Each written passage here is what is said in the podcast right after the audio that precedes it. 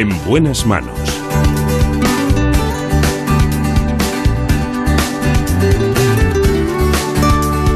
El programa de salud de Onda Cero. Dirige y presenta el doctor Bartolomé Beltrán.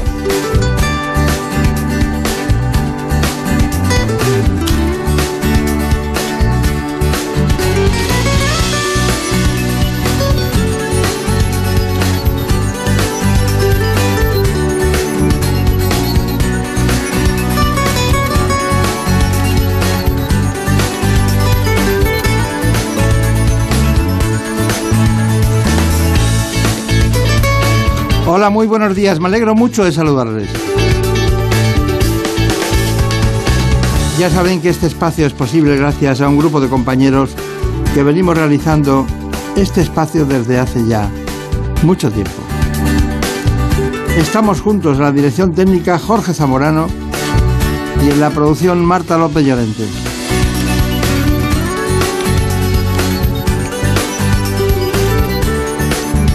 Vamos a empezar con la odontoestomatología.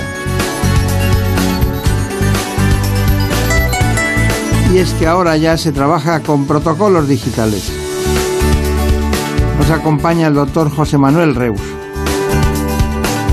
Con él trataremos un asunto muy importante como es la implantología y rehabilitación oral, siempre trabajando en la Clínica Vilaboa de Madrid. En buenas manos.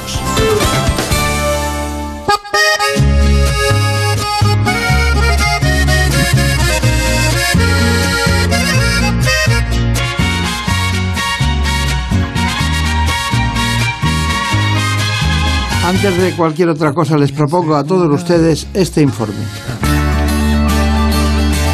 En buenas manos. El programa de salud de Onda Cero. Dirige y presenta el doctor Bartolomé Beltrán. Los españoles somos cada vez más conscientes de la importancia que tiene la salud oral para prevenir la aparición de enfermedades. Por eso son importantes las revisiones periódicas con el odontólogo, un profesional sanitario que se encarga del diagnóstico, tratamiento y prevención de las enfermedades del aparato estomatognático. No solo se encargan del cuidado de los dientes, sino también de las encías, el tejido periodontal, el maxilar superior e inferior y la articulación temporomandibular. Entre los principales motivos de consulta están la revisión, la limpieza y las obturaciones, sin olvidarnos de la parte más estética, en la que destacan tratamientos como el blanqueamiento dental, una de las opciones más sencillas, menos invasivas e indoloras para mejorar el aspecto de la sonrisa de forma natural. Actualmente, la odontología se apoya en pruebas de imagen que ayudan a afinar los tratamientos en función de las necesidades particulares de cada paciente, y la tecnología se ha vuelto una parte indispensable en este proceso. Esta mañana hemos acudido a la Clínica Vilaboa de Madrid y hoy contamos con uno de los grandes especialistas que trabaja en ese centro. Hoy, con el doctor José Manuel Reus, odontólogo por la Universidad Complutense de Madrid, vamos a tratar ese tema. Estuvo él precisamente en la Universidad de Ludwig Maximilian en Alemania y el doctor Reus se ha formado en la Universidad de California en Los Ángeles y la Complutense de Madrid. En la actualidad es especialista en implantología y rehabilitación oral y trabaja en la Clínica Vilaboa de Madrid, como les decía al principio. Bueno, doctor Reus, bueno, ¿qué tal, ¿qué tal todo por la clínica? ¿Cómo va? ¿Qué tal están las doctoras Débora y Beatriz Vilaboa? Bien, bien, ahí siguen al pie del cañón sin descansar y sin parar. Son muy Ahí intensas. ¿eh? Sí, sí, es mucha energía. Eh, trabajan, trabajan desde muy temprano hasta mucho tiempo por la tarde, ¿no? Sí. Sí, sí, les gusta más estar en la clínica que en casa casi. Sí, bueno. Dígame una cosa. eh, ¿Cuáles son las causas más frecuentes de, de consulta en la, en la, en la clínica?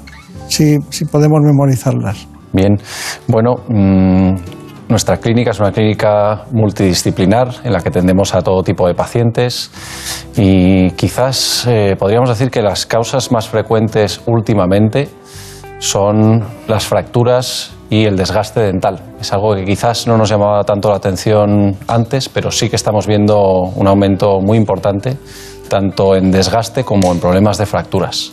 ¿Desgaste dental se refiere a, lo- a las consecuencias del bruxismo, de, de alteraciones del sueño, de gente, desgaste dental por, eh, una mala oclusión dental? ¿Por, cuál es el motivo? El desgaste dental, en realidad, sí que tiene mucha relación con el bruxismo, por supuesto, pero eso es eh, solo una forma de desgaste, el desgaste puramente mecánico, mm, del que sufren más o menos la mitad de la población, pero también está el desgaste ácido el desgaste por cepillado, el desgaste. Hay otra serie de factores que influyen, eh, influye muchísimo la dieta, problemas alimenticios, pero mm, más y más eh, porcentaje de la población está sufriendo desgaste. ¿Y las fracturas, accidentes, tráfico? Fracturas, mm, más bien, más que por eventos traumáticos, eh, por traumatismos más importantes. Ah, ¿Se refiere a las de osteoporosis y esos casos o qué? Mm, más bien fracturas dentales por eh, dientes que están muy restaurados, que han sido tratados numerosas veces, dientes endodonciados, eh, o pacientes que, por otro lado, no están acostumbrados a acudir al dentista y que mm, solo acuden cuando tienen realmente un problema, pues vienen ya con un diente directamente roto. Ya. Bueno, eh, ¿se, puede, ¿se puede, ustedes pueden mejorar la estética de la sonrisa? Sí, desde luego que eh, Clínica Vilaboa eh, es conocida principalmente por su especialidad en odontología estética, pero para nosotros lo más importante, la clave, desde luego, es hacer un buen diagnóstico. El diagnóstico es lo mejor que le podemos ofrecer al paciente. Para mejorar su estética, para mejorar su función, lo que queremos es hacer un análisis integral de lo que necesita. Un buen diagnóstico es la clave que nos hace no perdernos. Luego podemos hacer un plan de tratamiento y la consecuencia no quiero decir secundaria, pero casi, es que al final se mejore la estética. Pero desde luego que no podemos encarrilar a todos los pacientes hacia blanqueamiento, hacia carillas, hacia ortodoncia, sino que hay que hacer un diagnóstico integral y con eso podemos encaminar la estética. Yo les he visto trabajar y a mí me parece que la medicina, dice, el arte de la medicina, hay algunas especialidades que precisamente permiten la variabilidad de que cada caso sea diferente. Es decir, eh, un paciente, pero claro, resulta que tiene los tres incisivos mal o que tiene un implante anterior en la zona izquierda, los molares, que, que tiene, no sé, que hay cosas que, ¿cómo hacemos esto? Entonces, el cambio en un lugar de, lo que es la arcada dental le hace cambiar todo el proceso y todo el procedimiento terapéutico, ¿no? Sí, así es. Es decir, mm, hay un montón de eh, factores que tener en cuenta, factores de la posición del diente, la calidad, del tipo de dentición, los problemas funcionales que pueda tener el paciente y al final eh, todo hay que encaminarlo en función de ese diagnóstico y ese plan de tratamiento un poco integral. Claro. Ah, ¿Por qué hablan ustedes de odontología de precisión? ¿Es que no son todas precisas o qué?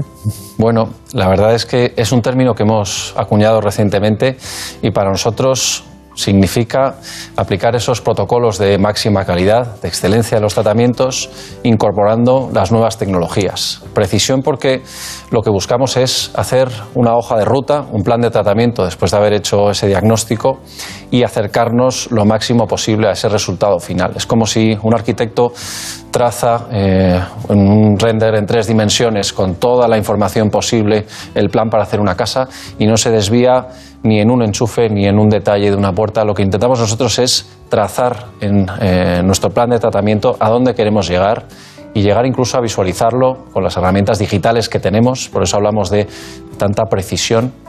Y al incorporar esas nuevas tecnologías intentamos que no solo dependa de las manos del operador, sino que sea muy precisamente dirigido por protocolos con margen de error muy pequeño.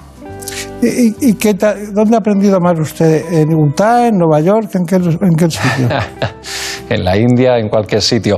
Pues, hombre, para mí... ¿En la India que fue un tema de una ONG o algo así? O... Sí, un voluntariado que hice hace unos años que fue, que fue maravilloso. Pues, hombre, yo creo que em, las escuelas de odontología en España hoy en día están a un nivel altísimo es una suerte este momento que estamos viviendo eh, a nivel dental, porque el nivel ha subido muchísimo. Yo he tenido la suerte de formarme en una universidad en Múnich eh, con una calidad de odontología digital espectacular y también en la Universidad de, eh, California en Los Ángeles, donde la cirugía es el alma mater prácticamente de todo el sistema y he tenido suerte de formarme con grandes profesionales. Está bien. Está bien. Eh, nos ha escrito una paciente que sufre sensibilidad dental interesándose por los distintos tipos de dentríficos y de enjuagues bucales. ¿no? Nos pregunta si un poco atendiendo a sus necesidades debería de utilizar algún tipo en concreto o si en este aspecto son todos más o menos iguales. Pues sí, es una buena pregunta porque además afecta a muchísima gente. La primera línea de defensa, lo primero que podemos hacer es utilizar una pasta con una alta concentración de flúor. Hay pastas especiales para la sensibilidad. Si es posible que sea una pasta poco abrasiva, eso también ayuda a degradar menos el diente y que se remineralice antes. La segunda línea de acción sería ir al dentista y que hiciera una fluorización que ayuda a cerrar esos túbulos mm, de nervio, de micronervios que están expuestos y que hacen que duela. En realidad lo que duele no es la encía, sino parte del diente que no debería estar a la vista porque se han bajado las encías, se ha perdido un poquito de tejido de encía. Entonces, remineralizar es la clave. Entiendo. ¿Alguna pregunta más? Sí, otra duda muy extendida es en torno a nuestra higiene bucal. Preguntan un poco por los distintos tipos de cepillos, eh, si automático, si manual, eh, por el tiempo de, cepillado, un poco cuáles serían las pautas para realizar una correcta higiene bucal. Pues yo siempre digo que el tiempo que hay que dedicarle al cepillado es aproximadamente lo que dura una canción normal, es decir, cuatro minutos tranquilamente. El cepillo manual funciona perfectamente. El cepillo eléctrico ayuda a tener un poquito más de quizás motivación y control. También hay cepillos eléctricos que ayudan a medir la presión para que no demos demasiada fuerza al cepillar. Pero en definitiva es esencial tener una higiene bucal buena dos, tres veces al día idealmente y ya sea cepillo manual o cepillo eléctrico eh, no es tan importante. Está bien. Bueno, vamos a la profundidad de su trabajo diario, ¿no? Eh, es increíble, pero eh, la curiosidad está en decir todo lo que ha contado, los elementos que utiliza para la estomatología de precisión. Estamos hablando de pruebas de imagen. Allí estuvo Brenda Hermida y vamos a matizarlo todo. Vamos allá. Hoy hemos querido visitar la clínica Vilaboa para enseñarles de primera mano la importancia de los protocolos digitales en la odontología. El doctor Reus nos cuenta los detalles de todo el procedimiento. Los protocolos digitales en odontología empiezan por la radiología. Hacemos un escáner con una calidad eh, muy elevada y con un nivel de radiación muy bajo, gracias a que es una máquina con una tecnología digital. Obtenemos esa información para llevar a cabo un diagnóstico y un plan de tratamiento, ya no solo en cirugía, sino en ortodoncia, endodoncia etcétera. La siguiente herramienta que quiero compartir con vosotros es el escáner intraoral. Esta cámara digital sustituye al famoso eh, molde de alginato, esa pasta de impresiones que se ponía en la boca, que cada vez se utiliza menos ya que esto nos otorga una mucha mayor precisión, una mayor calidad de imagen y nos permite incluso ver la posición actual en tres dimensiones con el paciente y compararla con una simulación de cómo quedaría, en este caso, por ejemplo, tras un tratamiento de ortodoncia. Se puede ver que el paciente tiene un apiñamiento y esta máquina nos permite simular ese movimiento de forma que podemos ver el resultado final posible antes de haber empezado el tratamiento. Por último tenemos la máquina fresadora, la máquina que nos produce prótesis individualizadas y que está aquí en clínica. Esto desde siempre se ha hecho en el laboratorio y gracias a esta máquina podemos producir prótesis a través del escáner intraoral y las generamos en un periodo de media hora, una hora a lo sumo, con lo cual podemos producir una prótesis definitiva que se coloca en boca al paciente en el mismo momento, por no decir en la misma cita. Doctor Reus, ¿qué le parece? Bueno, yo creo que todas ¿Qué resaltaría, estas... ¿Qué resaltaría todo esto? Pues quizás lo más interesante es que todas esas herramientas de las que disponemos para obtención de información radiológica, tomar moldes virtuales, etcétera, parece que están por fin convergiendo en sistemas muy completos que nos ayudan no solo a hacer una pequeña técnica o hacer un detalle de diagnóstico, sino realmente a eh, hacer un plan de tratamiento más completo, eh, más interesante para el paciente y que nos acerca, como decíamos, a ese final ideal visualizándolo desde el principio. Claro. Más preguntas. Nos ha escrito también una chica que está interesada en realizarse un blanqueamiento dental, pero tiene cierta reticencia porque le han comentado que podría tener de algún modo consecuencias negativas para su dentadura. Entonces nos pregunta si esto es realmente así o si puede estar tranquila ante este tipo de tratamiento. Bueno, pues por suerte la respuesta es que depende de cómo se haga ese blanqueamiento. El blanqueador es un eh, agente químico que eh, libera de las manchas la superficie de los dientes y se pueden utilizar muchos tipos de blanqueadores. Hay protocolos muy agresivos que tienen un alto riesgo de sensibilidad, de provocar problemas porque al final agreden el diente y hay agentes blanqueadores con un índice de abrasividad, de agresión al diente ínfimo y que incluso contienen agentes remineralizantes, con lo cual el riesgo de sensibilidad es prácticamente nulo y no se está destruyendo el diente. Así que depende mucho del blanqueador, el protocolo que se utilice en cada clínica. Entiendo. Está bien. ¿Quedas satisfecha? Muchísimo, como, como siempre con las respuestas del doctor. bueno, vamos a ver. Tenemos eh, la posibilidad de conocer eh, lo que es un escáner facial en 3D. Bueno, ¿qué le ha parecido esta información? El escáner facial 3D. Pues creo que es eh, una herramienta muy, muy, muy útil y que debería incorporarse a todas las clínicas dentales. Al principio parecía que era un juguete que permitía visualizar un poquito la cara del paciente y poco a poco hemos ido consiguiendo integrar esas radiografías, moldes digitales, diseños de laboratorio, proyectos de diseño de sonrisa, rehabilitación, ortodoncia, etcétera, en la cara del paciente. Es decir, tenemos toda esa información y la podemos adaptar a lo que realmente necesita el paciente. Volviendo al ejemplo de la arquitectura que tanto me gusta, si un arquitecto se pone a diseñar en un terreno que eh, no tiene ninguna referencia de lo que hay alrededor, puede diseñar un chale suizo y alrededor está todo rodeado de eh, rascacielos y eso no tiene sentido. En la boca es lo mismo, no podemos diseñar un diente, una sonrisa completa, unas láminas de porcelana, unos implantes sin tener en cuenta lo que hay en el resto de la cara. Las necesidades del paciente vienen dictadas por la cara, la dinámica de los labios, toda la anatomía y eso se aúna en el escáner facial. Claro. De todas maneras, no solo está su conocimiento, necesitará gente preparada en un nivel determinado para poner la tecnología al servicio del especialista que, toma la dirección o dirige, ¿no? Sí, desde luego. Al final, si no hay un conocimiento de los principios básicos de eh, odontología y eh, de los conocimientos digitales, no son más que herramientas, no se pueden utilizar eh, más que para jugar un poco con ellas. Hay que saber lo que se está haciendo y hace falta un soporte técnico importante. Trabajamos con ingenieros, ya no trabajamos solo con técnicos y artesanos que diseñaban dientes, sino con gente con un conocimiento informático muy alto. Está bien, está bien. Bueno, eh, le voy a plantear un asunto. Eh, usted pone un implante determinado. Eh, lo lógico es que durante un periodo de tiempo, cada cierto tiempo, se revisen. ¿Usted no cree que la gente se abandone en eso?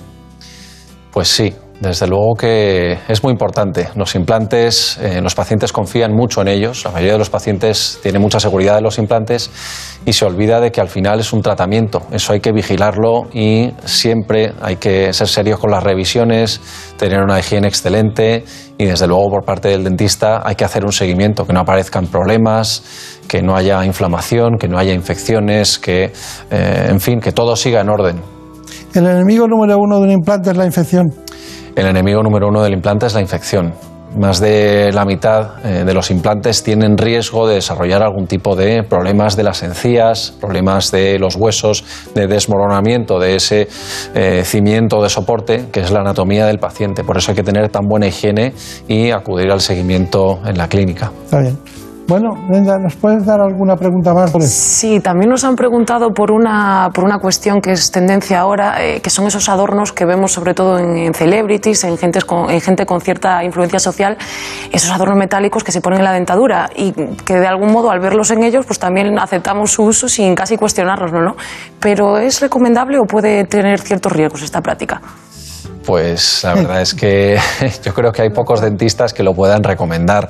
Al final, para colocar, por ejemplo, un diamantito, un pequeño adorno, lo que estamos haciendo es grabar eh, con un ácido el diente y lo estamos dañando, aunque sea levemente. El extremo es los grills, esos dientes de oro, esas fundas de oro para los cuales hay que tallar los dientes y eso es, terrorífico. Eso, desde luego que eh, para gustos colores, pero eh, desde luego yo no lo recomendaría iberoamericanos que los utilizan como una, una demostración de tribu o tal, de ostentación, de poder, ¿no? De algo así, no tiene nada que ver con nosotros que estamos hablando de medicina y de las cosas bien hechas por un odontólogo, ¿no? Así que muy bien la pregunta, pero es una pregunta que nos, nos llama mucho la atención, ¿no? Pero bueno, en este tiempo de la historia. Bueno, la cirugía de implantes. A mí me interesa mucho la cirugía de implantes porque uno tiene la sensación creo yo que cuando se está poniendo un implante, eh, bueno, hay unos tornos, unos elementos, como, como la base del cerebro está cerca, aunque haya esos centímetros que hay, son unos centímetros que hay que ir con mucha métrica, con mucha imagen, eh, con, elementos guía para no llegar a un sitio y otro, y ustedes los utilizan, pero la gente de entrada oye un ruido que están perforando algo, ¿no? O por lo menos era así. Así que vamos a ver la cirugía de implantes. Bueno, doctor Reus, hemos visto los diferentes protocolos digitales que utilizan para valorar a sus pacientes y en este caso utilizaremos esos datos para, para colocar unos implantes, ¿no? Pero no es lo único para lo que utilizan esta tecnología, ¿verdad? Sí, exacto. Es decir, esas herramientas digitales nos sirven ya no solo para planificar y ejecutar una cirugía de implantes, sino también en el ámbito de la ortodoncia, prótesis, estética, fabricación de dentaduras, etcétera. Todos esos protocolos sirven para todas las disciplinas de odontología. Así que si queréis, vamos a verlo. Como veis, vamos a empezar la intervención y hemos producido esta férula que la ha generado una impresora 3D, está individualizada para el caso de Jaime y a través de estos pequeños orificios, de estos microagujeros, vamos a hacer la intervención, es decir, no necesitamos abrir la encía, destapar el hueso como se ha hecho tradicionalmente, sino que operamos con un nivel de precisión mucho más elevado y dirigido por todo el plan virtual que hemos generado con todas esas herramientas digitales. Una vez colocada la férula, empezamos la preparación para la colocación de los implantes, de forma que no tenemos que improvisar, no vamos a ciegas y vamos viendo dónde está la anatomía del hueso, dónde está la encía, sino que ya lo, todo, todo lo tenemos diseñado de antemano, ese plan virtual ideal. Estamos terminando la preparación de la colocación. Una vez que hemos colocado los implantes, vamos a proceder a colocar la prótesis provisional. En este caso, ya está diseñada antes de hacer la cirugía, con lo cual es una prótesis totalmente individualizada para este paciente y no tenemos que tomar un molde, mandarlo al laboratorio, sino que ya está fabricado por medio de una máquina, de una fresadora, generado todo a través de ese plan facial, que es lo más importante. Bueno, como veis, la prótesis ajusta eh, de manera muy satisfactoria, el paciente se puede ir a casa, sonríenos Jaime, y el resultado no solo es muy duradero, sino que estéticamente está muy bien integrado en las necesidades de la cara del paciente. Bueno, ya hemos terminado la intervención. La inflamación, las molestias van a ser muy inferiores a eh, una cirugía convencional. El colocar además una prótesis individualizada hace que la recuperación sea mucho más cómoda, mucho más natural. Bueno, está bien, ¿eh? enhorabuena, ¿eh? me ha gustado mucho porque la diferencia entre la cirugía del abdomen y la cirugía oral es tan limpia, la diferencia es una cosa brutal. Bueno, eh, ¿cuál sería su conclusión? Bueno, yo creo que hoy en día estamos viviendo un momento en la odontología mm, fantástico porque gracias a todas estas tecnologías el nivel, eh, al menos en nuestro país, ha subido muchísimo. Tenemos acceso a la fabricación de coronas, puentes, dentaduras, prótesis o implantes con una precisión muy, muy elevada y eh, además con todas estas herramientas de diagnóstico que, que hemos estado viendo, podemos visualizar dónde podemos acabar y acercarnos con muchísima precisión. No vamos a tener que ir improvisando, abriendo la encía y ver qué nos encontramos, empezando la ortodoncia y viendo cómo responde, sino que vamos encaminados, nos ceñimos a esa eh, hoja de ruta y en general el resultado se parece muchísimo a lo que le podemos enseñar virtualmente al paciente y eso para nosotros es una gran satisfacción. Está bien, está bien.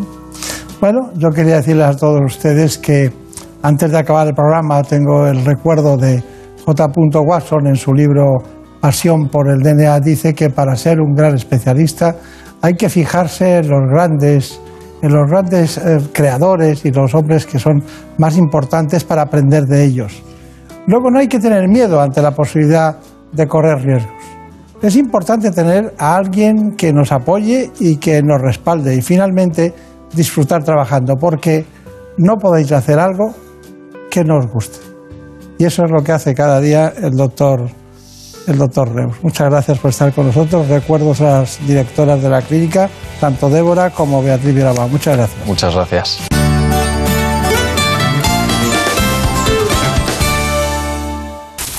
Es lógico. Murprotec, empresa líder en la eliminación definitiva de las humedades, patrocina la salud en nuestros hogares. ¿Conoces la relación entre cuidar de tu hogar y cuidar de ti? En Murprotec sabemos que cuando eliminamos las humedades de forma definitiva de tu hogar estamos cuidando de ti y de tu familia. Una vivienda libre de humedades es sana y segura. Llámanos al 930 1130 o accede en murprotec.es. Cuidando de tu hogar, cuidamos de ti. Historias de superación con Jaime Cantizano. El deporte le cambió la vida. Comenzó a correr estando en prisión. Llegó el día de participar en la primera carrera. Qué momento ese, ¿no? ¿Cómo lo recuerdas? Recuerdo salir y no mirar atrás. Y lo único que quería era correr libre. Por fin no es lunes. Los fines de semana desde las 8 de la mañana y cuando quieras en la web y en la app de Onda Cero. Con Jaime Cantizano. Te mereces esta radio. Onda Cero, tu radio. No sun. Sonoras, el programa para los que viven la noche, con José Luis Salas. Dándolo absolutamente todo. Anda que no vamos a conocer qué ocurría antes. Eh, vamos a viajar a través del tiempo y el espacio. Ultramarinos temático. ¿Qué pedimos esta noche? Llega un instante sublime en el que saludamos a nuestro friki cero. No te quedes dormida, no te quedes dormido. Estás perdiendo. ¿Quién sabe si un buen momento de la noche? No Sonoras, con José Luis Salas. De lunes a miércoles a la una y media de la madrugada jueves a las 3 y cuando quieras en la app y en la web de Onda Cero. Te mereces esta radio. Onda Cero, tu radio. No son horas. Juan Diego Guerrero nos ofrece la última hora de la actualidad los sábados y domingos en Noticias Fin de Semana. Enseguida les llevamos a dar la vuelta al mundo. El Cuerpo Nacional de Policía ha echado el guante a los integrantes de una organización. La decisión del primer ministro Boris Johnson se hará realidad. Este les contamos lo que dicen el presidente del gobierno la y el líder de Alemania, Angela Merkel. Comienza hoy precisamente ya la visita. Noticias Fin de Semana con Juan Diego Guerrero. Los fines de semana a las 7 de la mañana, a las 2 de la tarde y siempre siempre que quieras en la app y en la web de Onda Cero. Te mereces esta radio. Onda Cero, tu radio. Here's my key. ¿Quieres formar parte de este equipo? Estés donde estés Juega con Radio Estadio. Es Beto acá desde California escuchando Onda Cero, la radio que une al mundo entero. Venga, un abrazo, que la pasen bien. Saludos Onda Cero, los escuchamos desde aquí desde Honduras. Desde que nos despertamos, disfrutamos cada una de sus transmisiones. Este es un mensaje de Luis Miguel de Ámsterdam. Desde Angola, un saludo muy cordial y muchas gracias por hacerme los fines de semana tan amenos. Pues aquí voy manejando mis 18 morenas, cruzando Kentucky rumbo a Tennessee. Radio Estadio, el deporte que une. Te mereces esta radio. Onda Cero, tu radio.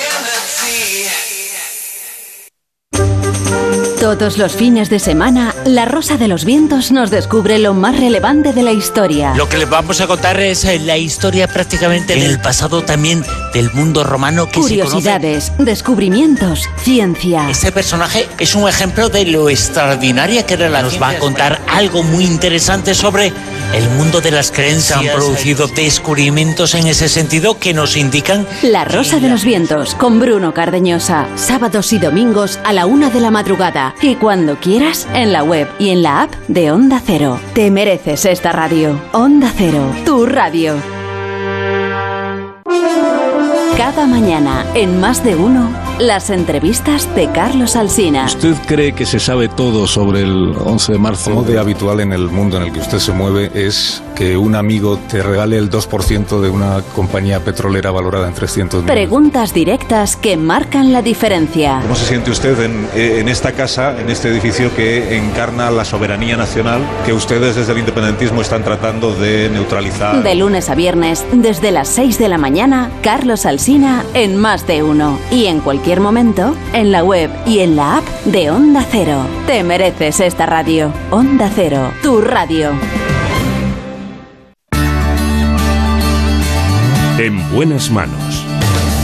El programa de salud de Onda Cero. Dirige y presenta el doctor Bartolomé Beltrán.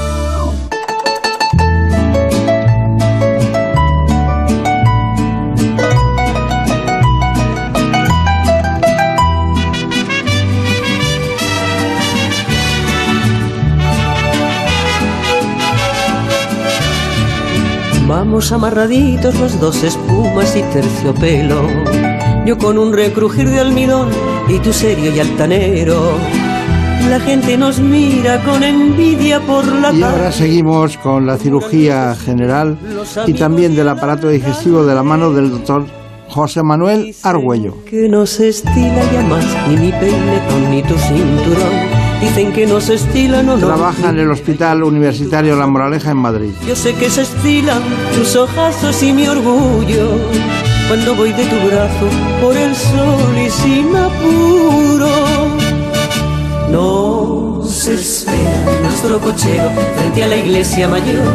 Y a trotecito lento recorremos el paseo. Nos situamos en las coordenadas del espacio con este informe. En buenas manos. Entre el 5 y el 10% de la población tiene divertículos en el colon, unas pequeñas bolsas que se forman generalmente en la parte izquierda de las paredes de este órgano, en la zona llamada sigma. Y cuando se inflaman, hablamos de diverticulitis. Los síntomas más comunes son el dolor intenso en la parte inferior izquierda del abdomen, fiebre, náuseas, sensibilidad abdominal y a veces cambio del ritmo intestinal, desde diarrea hasta estreñimiento. Existen varios factores que pueden aumentar el riesgo de desarrollar esta enfermedad, como el envejecimiento, la obesidad, el tabaco, la ausencia de ejercicio físico y una alimentación rica en grasas animales y baja en fibra. Respecto al tratamiento, la diverticulitis se trata inicialmente con reposo, dieta absoluta, hidratación intravenosa, analgésicos y antibióticos. En los casos en los que haya signos de obstrucción intestinal, el especialista colocará una sonda nasogástrica para descomprimir el intestino, y en los que se produzca una perforación del divertículo con peritonitis, se forme un absceso o se produce una fístula hacia un órgano vecino, hay que recurrir a la cirugía. Contamos con un gran amigo de este espacio. Además, una persona muy entrañable, es una expresión que se usa mucho, pero a veces es un recurso, pero en este caso no es así.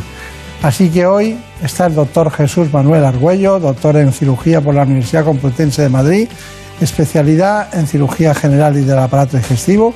Ha estado en las universidades de Ámsterdam, de Middlesex Hospital de Londres, en el St. Mark's Hospital también de Londres y la Universidad de Pittsburgh Medical Center. El doctor Argüello ha trabajado en los hospitales Bingen de la Torre, en el Gregorio Marañón, en el Infanta Leonor, el Rubén Internacional y actualmente en Sanitas La Moraleja.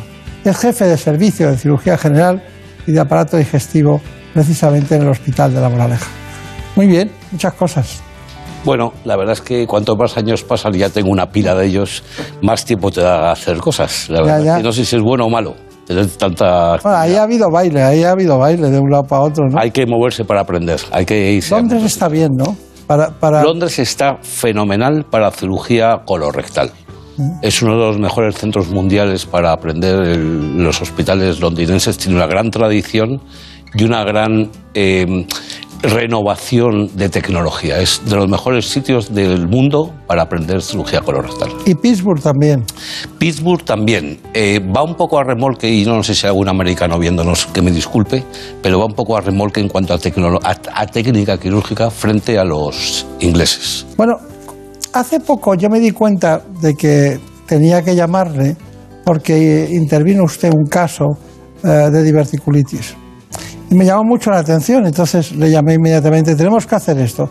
Diverticulitis, pero ¿cuál era el caso? Bueno, la verdad es que es un caso curioso en el sentido de que es un eh, paciente joven, en la cuarentena, en los 40 años, cuarentón, si hay, se quiere ser un poco ofensivo, que sufría de diverticulitis de repetición. Es decir, tenía crisis infecciosas de sus divertículos del colon izquierdo. Y es una persona muy activa profesionalmente, joven, deportista, y la verdad es que le tenía amargado, porque le tenían en el hospital día sí, día no, y con dolor continuamente, etcétera, etcétera. Entonces, junto con él, planificamos y decidimos hacer una intervención quirúrgica, que en su caso pudo ser planificada, porque pudimos obtener un espacio libre entre crisis de diverticulitis y crisis de diverticulitis, y se realizó una intervención con la última tecnología, es decir, con el robot eh, Da Vinci, hizo lo que se llama una sigmoidectomía robótica, se quitó el trozo afecto del, del colon, del intestino grueso, y luego se hizo una anastomosis, un empalme del colon, y la verdad es que fue un caso magnífico. El paciente se fue al tercer día y a los 10 días ya estaba dando guerra en su trabajo perfectamente bien. Claro. Pero hay una cosa que ha dicho usted, ya ha dicho dos cosas interesantes. Infecciones de repetición. ¿Las diverticulitis se infectan? Bien, eh, el problema base es- son los divertículos, que son unas pequeñas bolsitas de un milímetro de diámetro más o menos, que de- debido a la alta presión que tiene el colon, especialmente con algunos factores que podemos entrar luego a analizar, eh, se, met- se mete dentro la hez- las heces y se infectan. Lo que origina el problema son los divertículos y el problema es la diverticulitis, que se trata de una de las dos posibles complicaciones de los divertículos. Una, la más grave, es la diverticulitis y la segunda es el sangrado, que es otro de los posibles problemas que tienen los divertículos. Pacientes con divertículos que tienen sangrado rectal. Pero usted ha hablado del lado izquierdo del colon. Y cuando da la vuelta viene el sigma antes de la zona rectal, ¿no? Bien. Pero hay una patología en la derecha que es la apendicitis, que puede ser, ¿podría ser esto la apendicitis de la izquierda? La verdad es que me agrada mucho estar aquí con personas que compartido porque tradicionalmente a la diverticulitis se le ha llamado la apendicitis del anciano. El anciano porque es más frecuente la diverticulitis en gente mayor y era menos frecuente la apendicitis. Entonces, tradicionalmente la apendicitis que dura en el lado derecho es más frecuente en gente joven y la diverticulitis que dura en el mismo, a la misma altura, pero en el lado contrario, es una diverticulitis. Es Diverticulitis una de la clase de, de patología quirúrgica extraordinaria, ¿no? Es patología. Bueno, vamos a ver. eh, ahora le voy a hacer una pregunta que para mí es, es complicada, pero ¿cómo di- hay que diferenciar lo que es una diverticulitis de lo que es una poliposis? Absolutamente. Son, eh, son patologías del colon y como tales pueden tener manifestaciones similares, como por ejemplo el sangrado, pero la etiopatogenia, me refiero al origen del problema, es completamente distinto. El tratamiento también es completamente distinto. En un caso se trata de los, como bien has nombrado, los saquitos que le salen al colon, que van hacia afuera del colon, la manguera se dilata hacia afuera y en el otro caso son pequeñas verrugas que tiene el colon en la parte más interior. La manguera le salen pólipos hacia adentro. ¿Se puede decir que el 80% de las diverticulosis son asintomáticas? Sí, evidentemente. La verdad es que es curioso. No hemos sabido hasta muy recientemente la incidencia, es decir, el número real de gente que tiene divertículos. Porque, como bien dices, el 80% son asintomáticos. La mayoría de ellos se descubren al realizar pruebas rutinarias, por ejemplo, una colonoscopia por cualquier otro motivo. Y el, el- paciente ve en su informe de la colonoscopia divertículos y muchas veces acuden a la consulta asustados porque no saben muy bien qué son, qué problema pueden tener y qué hay que hacer con ellos. Bien, una cosa mm, definitiva ya. Entre los síntomas que pueda haber, yo le digo, seguro que hay dolor. Seguro que hay dolor abdominal. ¿Qué más hay? ¿Hay distensión en la Eh, diverticulosis? En caso de diverticulosis, los síntomas son francamente vagos. Es decir, no, no hay síntomas muy concretos. Hay lo que se llama una dispepsia, una dificultad para la digestión. Muchos pacientes sienten el vientre hinchado. Lo sienten, pero aparentemente no lo está de verdad. Y luego hay veces que tienen pequeños sangrados. Notan algo raro, pero no saben especificar exactamente lo que es. Bueno, al final tengo la impresión, después de lo que hemos visto, que nos ha faltado una, una expresión, que si no hay presión dentro del colon, no hay diverticulitis. Si la presión dentro del colon se acerca a la normalidad, probablemente no existan divertículos y por tanto no existan sus O complicaciones. sea que entonces puede ser que las diverticulosis sean consecuencia de unas debilidades de las paredes del colon y en consecuencia la presión interna las, las prolapsa. Sí, sí, eh, anatómicamente el colon tiene unas zonas más débiles que otras, que son unas zonas por donde los vasos sanguíneos atraviesan el espesor de la pared del colon, y esas zonas por donde los vasos sanguíneos entran en el colon son zonas débiles. Claro. ¿Por qué está usted tan serio con lo divertido que es? Porque la audiencia me reclama seriedad y rigor científico en este momento. Está bien. Bueno, vamos a ver lo que nos quiere preguntar el público, como usted dice. Eh, Brenda, ¿qué tenemos por ahí? Pues eh, sabemos que históricamente la diverticulitis es una enfermedad bastante reciente, ¿no? Ahora se está diagnosticando mucho más que antiguamente. Entonces nos preguntan a qué se debe este cambio. No sé si ustedes tienen alguna explicación. Bueno, pues la verdad es que es una consecuencia más, en este caso negativa, de la evolución. Eh, La, la dieta rica en fibra, la dieta mediterránea, es una dieta protectora en muchos sentidos y en este también. Una dieta rica en fibra hace que el tránsito intestinal por el colon sea bueno. Una dieta altamente procesada con bajo residuo hace que el colon no trabaje adecuadamente, no sea capaz de amasar y expulsar correctamente y favorece la aparición de divertículos. Y cuanto más personas hay con divertículos, como es una cuestión de porcentaje, más personas hay que tienen complicaciones de esos divertículos. Claro. Pero bueno, ¿qué me dice de la... Usted ha hablado de, esa- de ese trípode, ¿no? Y estos son elementos que se utilizan después. ¿Cómo llegó por primera vez el robot Da Vinci a este tipo de intervenciones? Porque yo no me acabo de explicar. Sí, este robot Da Vinci es la última evolución del robot, que tiene una serie de diferencias con respecto a los robots anteriores. De hecho, este, este robot, el Da Vinci XI, está pensado específicamente para cirugía digestiva. Cuenta con, una- con un brazo más de trabajo de lo que cuenta el anterior y cuenta con una serie de instrumentos que a los cirujanos no son imprescindibles para poder operar el tubo digestivo. Grapadoras, quema- eh, selladores de vasos, una serie de mejoras. ¿Selladores de vasos? Sí, sí, correcto. Esto es tremendo. Son una serie Pero de si usted pinzas. procede de una generación que iba primero el catgut, para, luego abríamos con bisturí todos los planos, luego había que tener la electrocoagulación para que no sangrara. Y todo esto no lo usa nada. Ya Las grapas había que tener abierto todo aquello para poner. La cirugía ha cambiado desde que yo empecé en el hospital clínico hace ya, prr, prefiero no acordarme, hasta ahora ha cambiado radicalmente, proporcionando seguridad y calidad de asistencia. Y este, esta serie de tecnología te aporta una calidad de visión que ni abriendo y metiendo la mano eres capaz de Ahora hay tenerla. mucha gente que no se sube al carro de la evolución. Eh, claro, normal, porque, eh, bueno, es normal, es humano, la- lo nuevo asusta, hay que dejar atrás una serie de prejuicios contra la nueva tecnología, pero al final todo el mundo que ha despotricado del móvil, al final le ves escondido en un rincón con su móvil nuevo whatsappeando con sus amigos. Entonces, al final la tecnología se demuestra que es mejor para el paciente. Y de- en nuestra profesión, el cirujano que no está en, en el río y avanzando a nivel de la tecnología se queda atrás. Claro. Y si te quedas atrás, no ofreces a tus pacientes la calidad de asistencia que tienes que Claro. ofrecer. Bueno, nosotros empezamos por la mañana por eso, no nos quedamos atrás. Brenda, Brenda, me gustaría que nos eh, dijeras alguna pregunta más. Sí, por otro lado sabemos también que la prevalencia de los divertículos es igual para ambos sexos, Mm. pero sin embargo la diverticulitis se da más en hombres, ¿no? Y en todo caso en mujeres a partir de una cierta edad. ¿A qué se debe esto? Pues probablemente porque en el hombre esté más asociado a la obesidad y es más frecuente en obesidad los divertículos y por tanto tengan más episodios de diverticulitis. Y además debe ser también que los hombres nos cuidamos menos en cuanto a la alimentación. Yo creo que algo de eso debe ser cierto también. Está bien. ¿Cuál es su plato preferido? Mi plato preferido, eh, la tortilla de patata, española. Estamos en España. Pero eso no falla, ¿eh? Lo siento por México, etcétera, otros países que nos ven, pero la tortilla española, el que no la haya probado, que venga a mi casa que la hago magnífica. ¿Ah, sí? Bueno, una tortilla de patata, vamos, Jugosa. espectacular. Eh, todos los vecinos aparecen a pedirte la sal, me dejas el no sé qué, cuando, oye, cuando huele mi tortilla de patata. Os invito de verdad a venir a tomarla a mi casa, que es magnífica. A ver, pues le vamos a pedir una paella en lugar de una tortilla de patata. Lo que sea.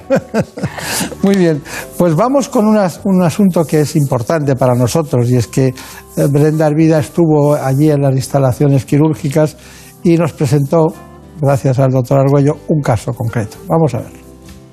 Bueno, entonces ahora vais a intervenir uno de esos casos de diverticulitis que os han llegado de manera urgente y que habéis tenido que operar por vía abierta, ¿no?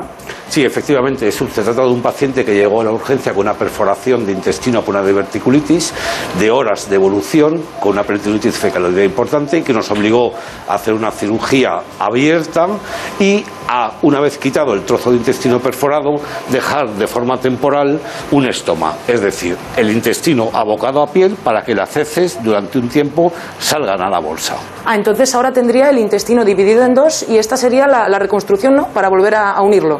Efectivamente, en esta operación que vamos a intentar realizar por la paroscopia, el objeto es quitar la bolsa y volver a restituir el tubo digestivo. Es decir, se trata de, por la paroscopia, empalmar o unir el trozo de intestino que está abocado a piel con el trozo de recto que está perdido dentro del abdomen. Bueno, curioso, ¿no? Sí, la verdad es que es un caso que además se pudo hacer, venía operado con la cirugía abierta tradicional por la situación del paciente en el momento de la cirugía y bueno, afortunadamente se pudo hacer Claro. Laparoscópico. Bueno, pues vamos a la cirugía concretamente de la diverticulitis, concretamente en este caso.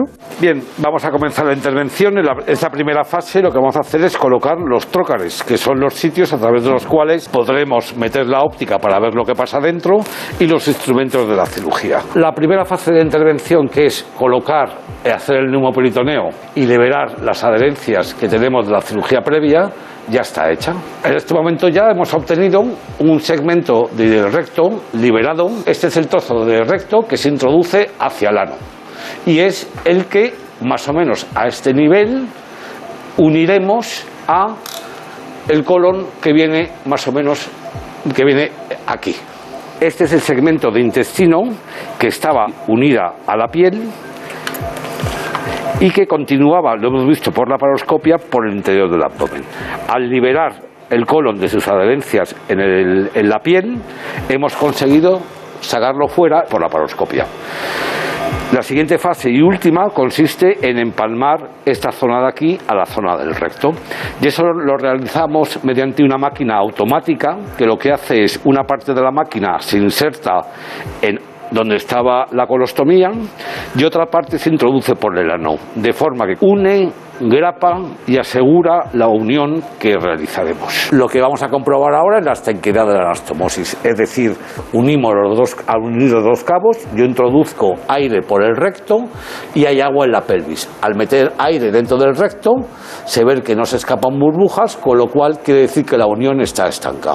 Y con esto ya hemos acabado la intervención quirúrgica. Si todo va normal, que es lo más frecuente, este paciente esta misma noche empieza a tolerar líquidos, mañana toma una dieta suavecita y lo normal es que en dos o tres días puede estar en su domicilio. En cuanto a las limitaciones, únicamente no se puede hacer deporte en un mes. Por lo demás, bajo una vigilancia médica estrecha, es una intervención de corta estancia. Bueno, doctor Argüello, me gusta mucho la intervención, pero la anastomosis terminal que usted practica tecnológicamente, antes eh, tardaban más tiempo los pacientes en tener per- peristalsis intestinal, ¿no? Bueno, eh, la peristalsis lo que más influye, desde luego, es no la anastomosis en sí, que en este caso es mecánica, no como en mis tiempos iniciales, que era manual, sino la cirugía mínimamente invasiva. Es decir, la cirugía robótica o la cirugía laparoscópica mm, eh, traumatiza poco el resto del intestino. Y eso hace que el tránsito intestinal se recupere a las horas, la movilidad a las horas, al paciente no le duele, con lo cual respira normal, se mueve normal, y eso hace que todo vaya muchísimo más deprisa. Claro, pero siempre decíamos, hasta que no tiene gases y no, no tiene peristaltismo, no se puede dar el alta, ¿no? Era, Correcto, pero estos enfermos posiblemente a los dos días ya puedan mm, ir al cuarto de baño. claro. O sea, que Eso es muy interesante. ¿Alguna pregunta más? Sí, nos ha escrito también un paciente que, que se ha sometido a este tipo de intervención por diverticulitis y nos comenta que aún así, a veces con sus deposiciones sigue teniendo sangrado. Entonces nos, comen- nos pregunta si es que el problema está persistiendo o si se podría deber a algún otro, alguna otra cuestión. Bien, Bueno, la verdad es que es un poco aventurado sin más datos, pero lo que sí que es cierto es que cuando se opera una diverticulitis, lo que se quita es el segmento de intestino grueso más afectado por los divertículos, es decir, aquel Claro. Que repetidamente se ha infectado. En muchos pacientes hay divertículos por todo el colon y lo que es eh, matar moscas a cañonazos es quitar todo el colon porque tenga divertículos que nunca dan problemas. Entonces, en esos pacientes que se ha quitado un segmento que repetidamente ha tenido diverticulitis, pueden quedar otros divertículos que pueden dar algún sangrado que sea la causa. De todas formas, yo les recomiendo, como siempre, acudir a su médico de referencia y que realice un estudio, claro. Claro, ahí no se equivoca. Ahí no se equivoca, claro. Bueno, conclusión. Denos dos datos de conclusión de este asunto. Bueno. Diverticulosis, España, cirugía. yo creo que lo que es importante transmitir es, primero, que todos sepamos que podemos tener un problema o una situación que son la existencia de divertículos. Que puede que no conozcamos esos divertículos, salvo que nos hagamos alguna prueba, como es una colonoscopia. Que intentemos llevar una dieta muy rica en fibra para intentar prevenir desde nuestra juventud la existencia de divertículos cuando tengamos más años. Y que ante cualquier síntoma digestivo como un sangrado, hay que pensar, entre otras cosas, también en los divertículos. Si aparece dolor abdominal, hay que ir a un centro de urgencias para diagnosticar, porque si es una diverticulitis y se coge pronto, es posible que con un tratamiento médico no tener que recurrir, como desgraciadamente pasó en el caso que nos ocupa, a un paciente que hubo que hacer una cirugía urgente y dejar una bolsa durante unos meses. Está bien, está bien. Bueno, han visto ustedes que la tecnología nunca es un fin en sí misma, sino que es un medio para lograr un beneficio sanitario para el paciente. Mejor control, menos ingresos y menos eh, mortalidad. El profesional, como el doctor Argüello, menos demanda, mayor control, mejor seguimiento y el sistema de salud mayor calidad, menos coste por paciente. Y por todo eso, por haber aprendido desde el primer día lo que era la cirugía tradicional y hoy la más vanguardista, ha estado con nosotros un gran cirujano y el rey de las tortillas. Muchas gracias. Muchísimas gracias a todos por el programa.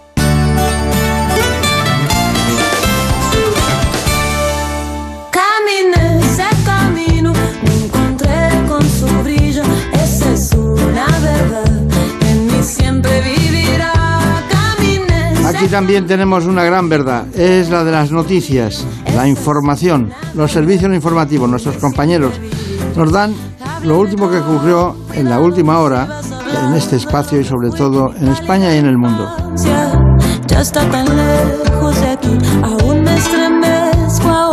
Cuando me encuentro ahí. Por un momento una niña solo quería ser feliz.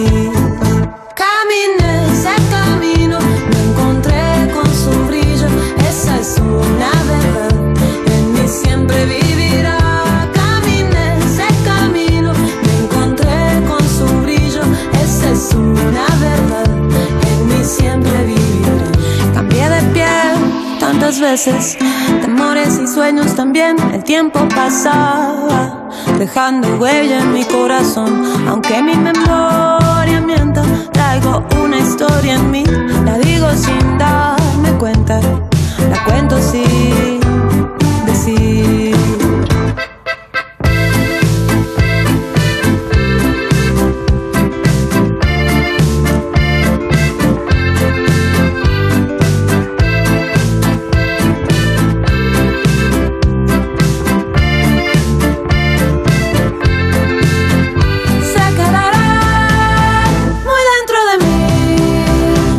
Vivirá su recuerdo latiendo así.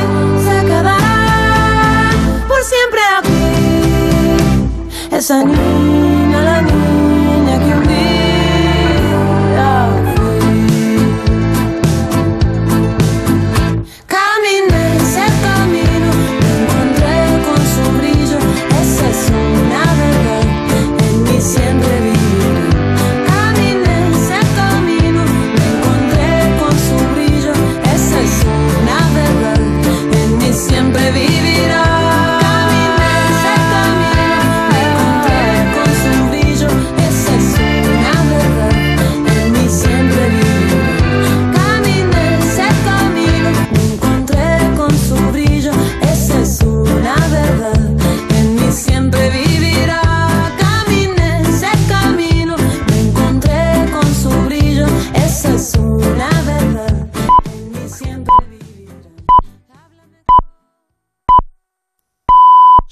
las 5, las 4 en Canarias.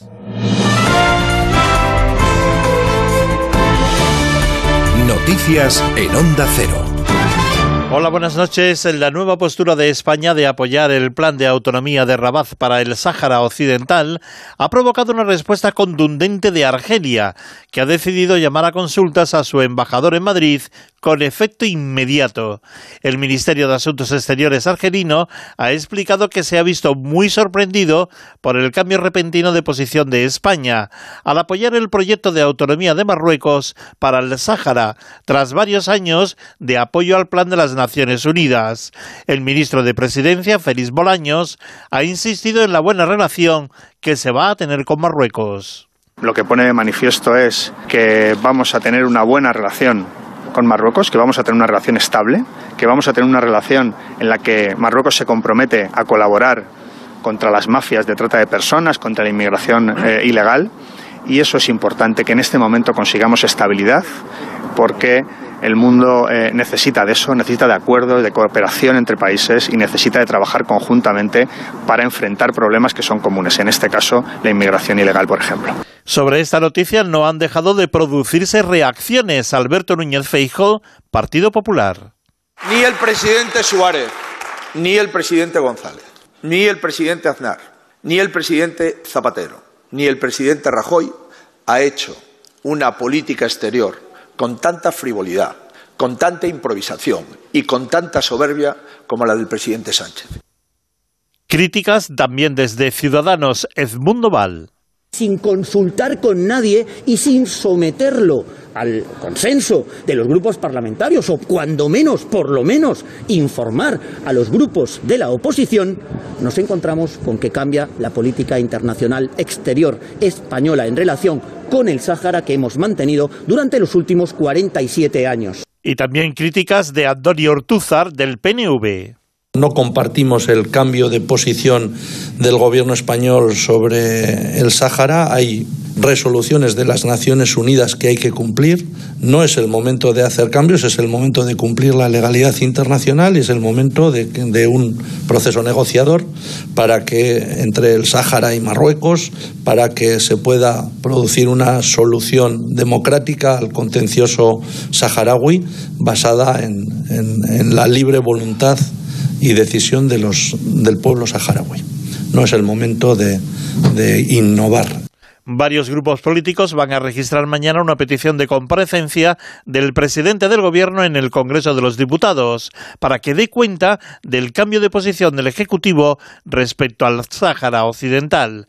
Pero cambiamos ahora de asunto. La sexta jornada de paro indefinido de los transportistas ha transcurrido este sábado de forma más tranquila y con menos incidentes que en los últimos días, a la espera de la reunión del gobierno con el sector que tendrá lugar mañana lunes y también bajo la amenaza de nuevas actuaciones organizadas por la asociación convocante.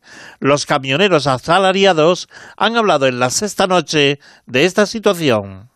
Esto no es una huelga, esto es un paro de autónomos y de pymes. Por lo tanto, los asalariados ahí no pintamos nada. Esta gente de plataforma dice que piden cosas para los asalariados. Eh, me gustaría saber cuáles son las tablas salariales de ese convenio único y las condiciones, porque ninguno de los señores estos de plataforma en sus pequeñas empresas cumple los convenios que hay hoy en día. Es tarifa plana todo. En la información deportiva, noticia de última hora acaba de ocurrir. El español Mar Márquez ha sido evacuado en helicóptero a un hospital de la zona de la isla de Lombok, en Indonesia, tras sufrir una nueva y fuerte caída previa a la carrera de MotoGP del Gran Premio en el circuito de Mandalika. Márquez ha volado literalmente por los aires al ser catapultado por su moto en la curva 7 del trazado y aunque ha podido salir de la pista por su propio pie, tras superar una ligera conmoción, la dirección médica del campeonato ha confirmado su traslado a un hospital de la zona para un examen médico mucho más intenso. Además, les contamos que esta noche, en el torneo de tenis de Indian Wells, Rafa Nadal jugará este domingo la final, tras derrotar hace un par de horas al joven español Carlos Alcaraz, en un épico y emocionante duelo marcado por el potente y el molesto viento que soplaba en el desierto californiano. El resultado final ha sido de 6-4, 4-6 y 6-3 para Rafa Nadal en 3 horas y 12 minutos. Las noticias vuelven a la sintonía de Onda Cero cuando sean las 6, las 5 en Canarias. Y recuerden que pueden repasar toda la actualidad en nuestra página ondacero.es. Síguenos por internet en ondacero.es.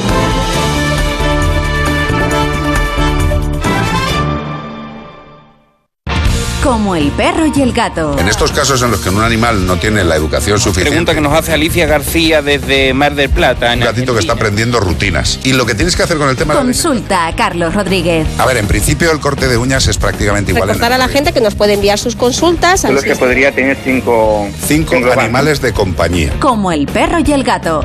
Sábados a las 3 de la tarde, domingos a las 2 y media y siempre que quieras en la app y en la web de Onda Cero. Patrocinado por Menforsan, los especialistas en cuidados, higiene y cosmética natural para las mascotas. Te mereces esta radio. Onda Cero, tu radio.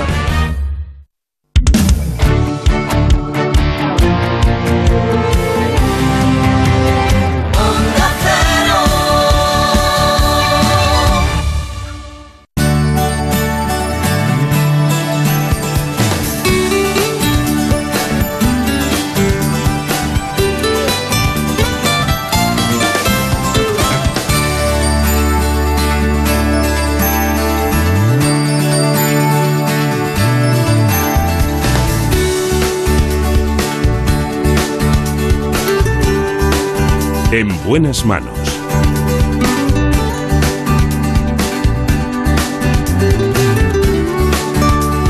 El programa de salud de Onda Cero. Dirige y presenta el doctor Bartolomé Beltrán.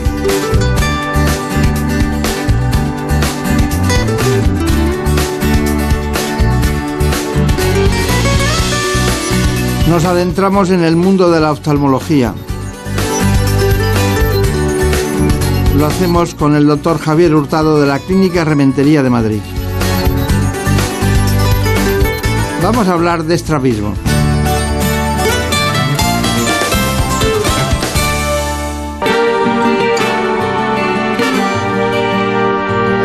Te llevo siempre dentro y sería una mentira decir que no te siento. Qué gran hipocresía. Fui esclavo de tus besos, juguete de tu amor. Noches que vivimos tan llenas de locura, tus ojos me decían. También en este espacio y ahora mismo les propongo que conozcan las coordenadas básicas del estrabismo y lo que es la oftalmología pediátrica. Les dejo ahora con este informe. En buenas manos. Cerca de un 3% de la población sufre estrabismo, una afección ocular que consiste en la pérdida de paralelismo de los ojos. En ocasiones la desviación no se aprecia con facilidad, pero en los casos severos ocasiona importantes problemas estéticos y de visión. Además de la genética, las causas más importantes son el desequilibrio en los músculos que controlan los movimientos del ojo y algunas otras alteraciones como la hipermetropía, enfermedades oculares, enfermedades sistémicas y traumatismos. Este trastorno se puede corregir mediante gafas, pero cuando el problema persiste es necesario iniciar otros tratamientos como los prismas, los ejercicios musculares, la infiltración de toxina botulínica o la cirugía. El 50% de los niños con estrabismo desarrolla ojo vago y pérdida de visión en tres dimensiones. Ocasionalmente puede darse además un retraso del desarrollo psicomotor y otras dificultades de la percepción visual. Eh, nosotros tenemos hoy, contamos con el doctor Javier Hurtado, especialista en oftalmología, es pediátrica, la oftalmología que practica y estrabismo de la Clínica Rementería.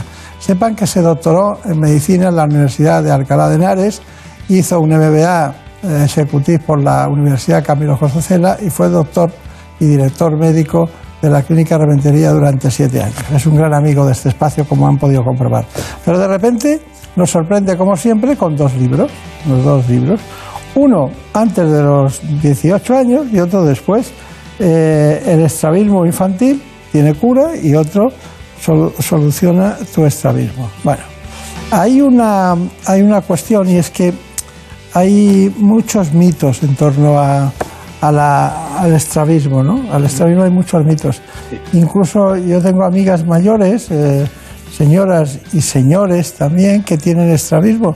Pero yo creía siempre que era más de niños. pero no es de niños, es un mito, absolutamente. Eh, un adulto puede eh, corregir perfectamente su estrabismo con alguna de las técnicas que tenemos ahora. El otro día, cuando veía una, a una paciente llegar, le digo, pero digo, en, lo- en lo- en los siglos en el que estamos, usted no puede tener el ojo así. Digo, "Ah, venga a solucionarlo, vamos, que, que- que tenemos la solución para usted.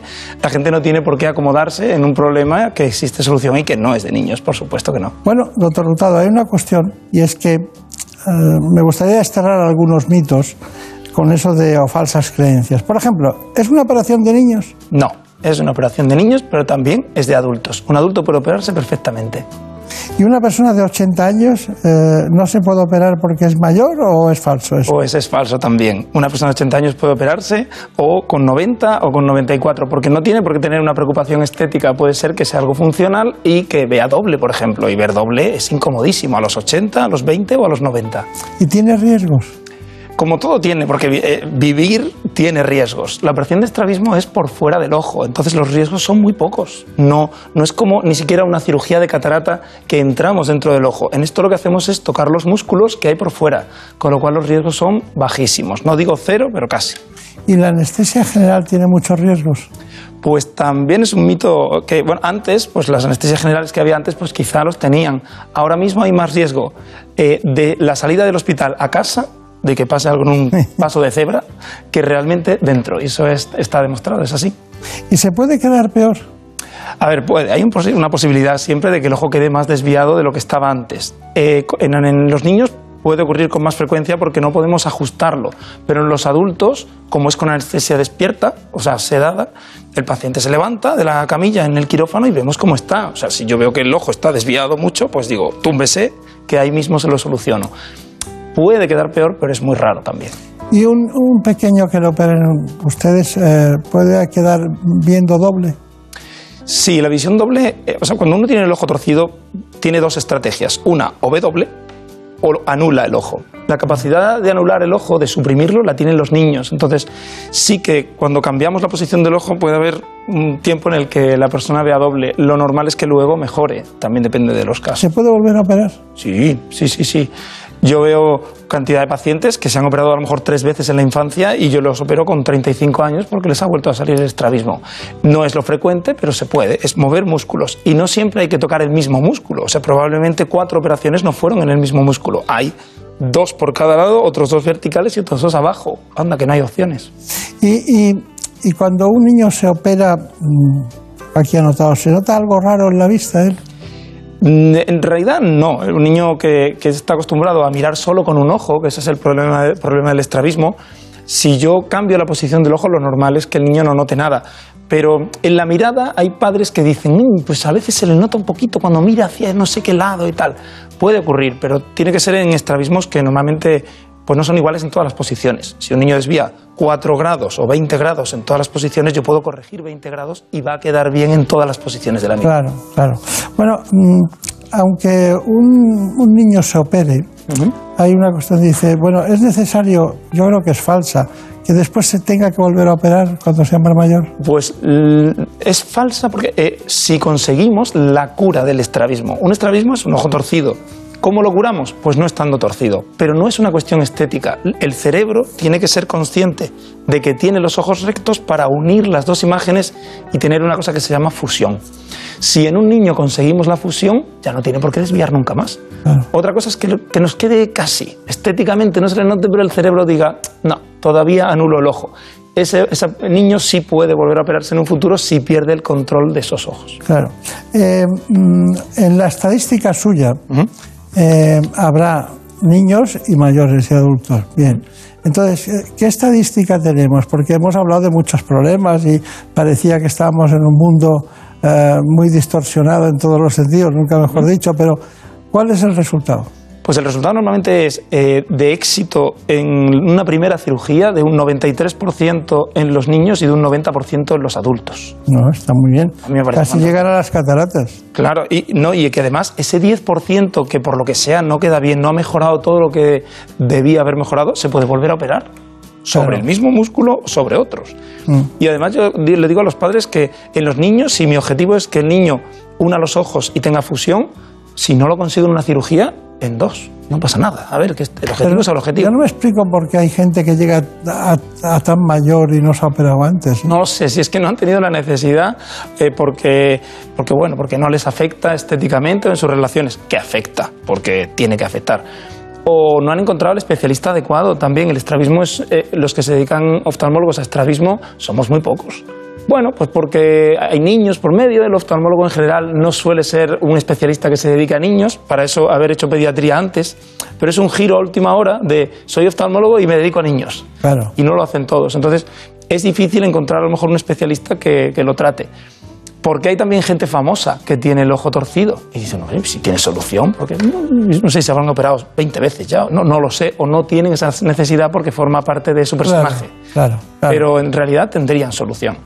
Bueno, estamos hablando del 3% de la población, que es estrábica.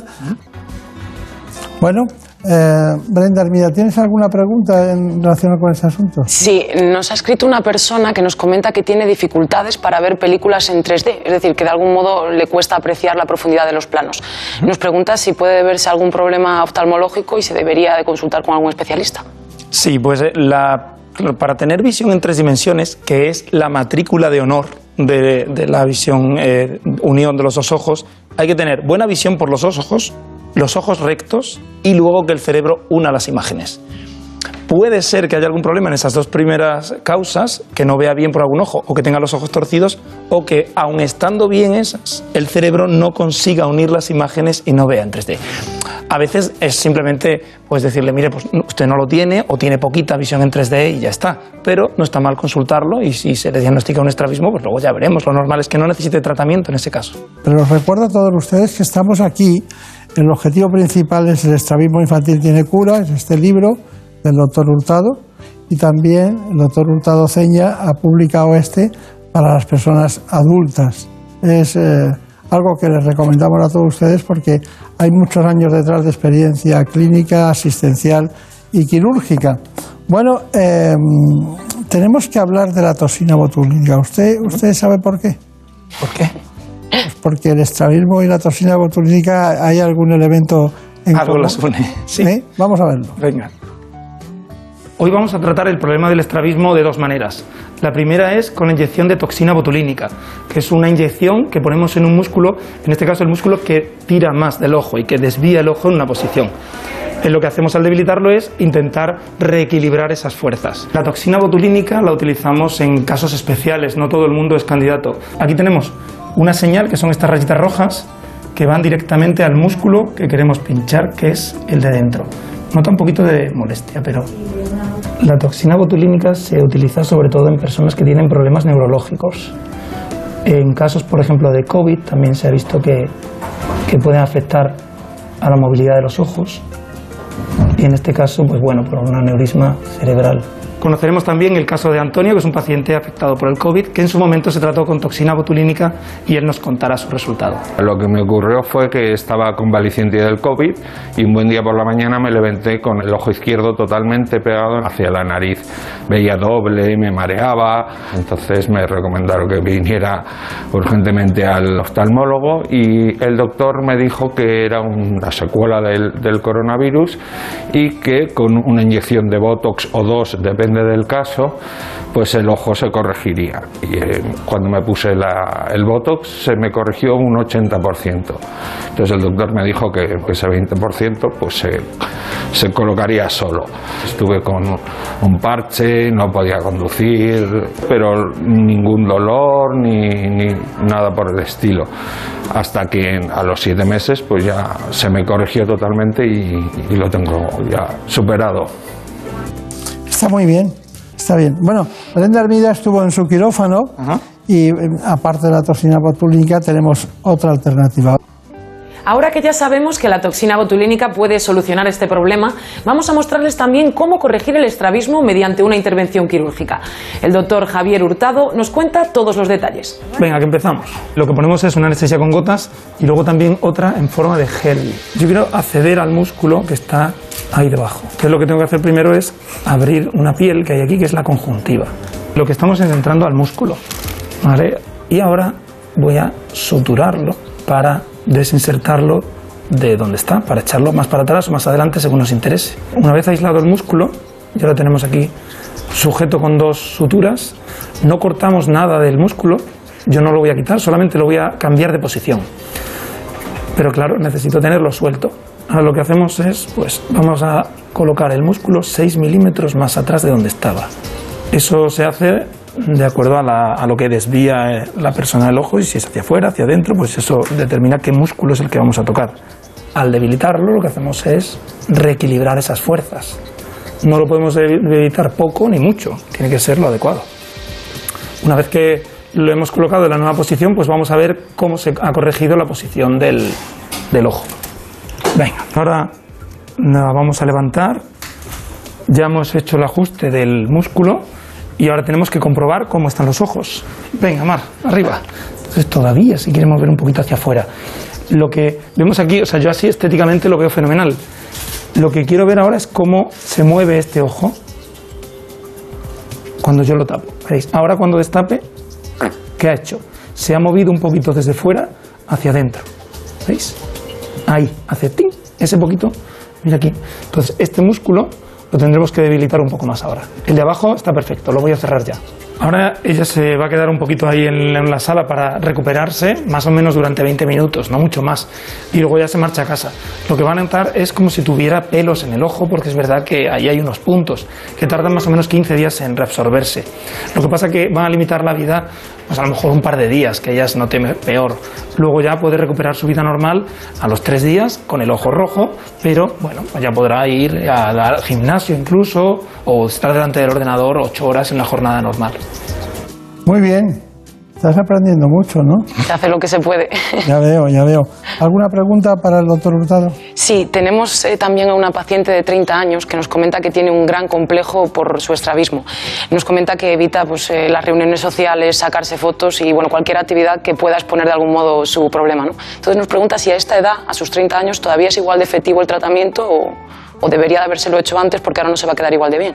No, pues 30 años es una edad estupenda para hacérselo. De hecho, el estrabismo es que afecta a todas esas facetas de nuestra vida, ahora con los, las videollamadas y todo esto mucho más, pero también a, a aspectos que a lo mejor no somos conscientes, que son las oportunidades laborales, es la habilidad para determinados deportes, determinadas profesiones que no puedes acceder a ellas si tienes estrabismo. Ah, es que una persona, y a veces cuando escucho comentarios en grupos de Facebook y todo esto, de, porque yo me meto al final en todos los lados, en, mi vida es desesperante porque es que tengo este problema y me ha... Y a veces incluso forja tu personalidad. Gente que es tímida, que, que tiene los ojos torcidos, pero que no te mira nunca a la cara, que luego en relaciones de pareja, una cita o lo que sea, pues eh, sabes que te están mirando al ojo. Y luego es que el ojo el- del paciente estrábico te hace sentir un poquito incómodo, porque no sabes a cuál mirar. Entonces estás ahí que no sabes, el, el estrábico se está dando cuenta de que le estás mirando el ojo que no es, es una situación un poquito violenta y la gente lo pasa mal. Entonces, ahora con las mascarillas, pues hablamos de las bolsas, pero es que los ojos están ahí. Es que es mucho peor el problema ahora también. ¿Qué diferencia entre alguien que sea bizco o sea estrábico? Es igual, es lo mismo. A mí es que bizco en general no me gusta porque tiene un tono peyorativo. No, no- pero que Aunque muchas veces tengo, tengo una, una amiga mayor y, y le digo, hombre, la bizquita y tal, y, y no se molesta nada. Si es cariñoso, sí, sí, ya en una relación que ya hay confianza, no hay problema. Pero a mí Pero me- deja de estarlo en ese momento. eh, en el- cuando eh, le cuando dice- le dices eso, no sé, pues algo otra hará. cura, otra cura más de las opciones. Bueno, eh, ¿qué problemas te puede causar el estrabismo y que no sabes, que la gente no lo sabe? En general, los Es el título de uno de sus capítulos. Ah, sí, claro, claro, claro, sí. Sí, ahí es- depende. En, en un niño es que uno... eh, hay padres que dicen, yo no he notado nada. Pues no le afecta en nada porque hace una vida normal. Digo, ya, pero está mirando solo con un ojo y el otro no. Y si yo estoy usando siempre, y esto a veces lo hago, la mano derecha y la izquierda no, pues la izquierda no va a funcionar igual. Y en la izquierda no pasa nada, en las manos, pero en los ojos sí. Hay que usar los dos de la misma forma. No se me puede quedar uno vago. Eh, ese problema lo tienen los niños, pero vamos, casi seguro. Y con el parche lo rehabilitamos. Y luego si encima lo centramos, pues el niño va a tener los ojos rectos, va a poder hacer actividades físicas con más precisión, mejor, no sé, mejor, va a aprender mejor. ¿Más preguntas?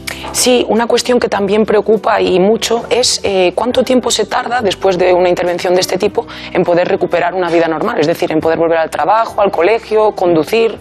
Al colegio normalmente los niños a los dos o tres días están, pero va a tener el ojo rojo, no pasa nada. Eh, no, el niño no manifiesta casi síntomas.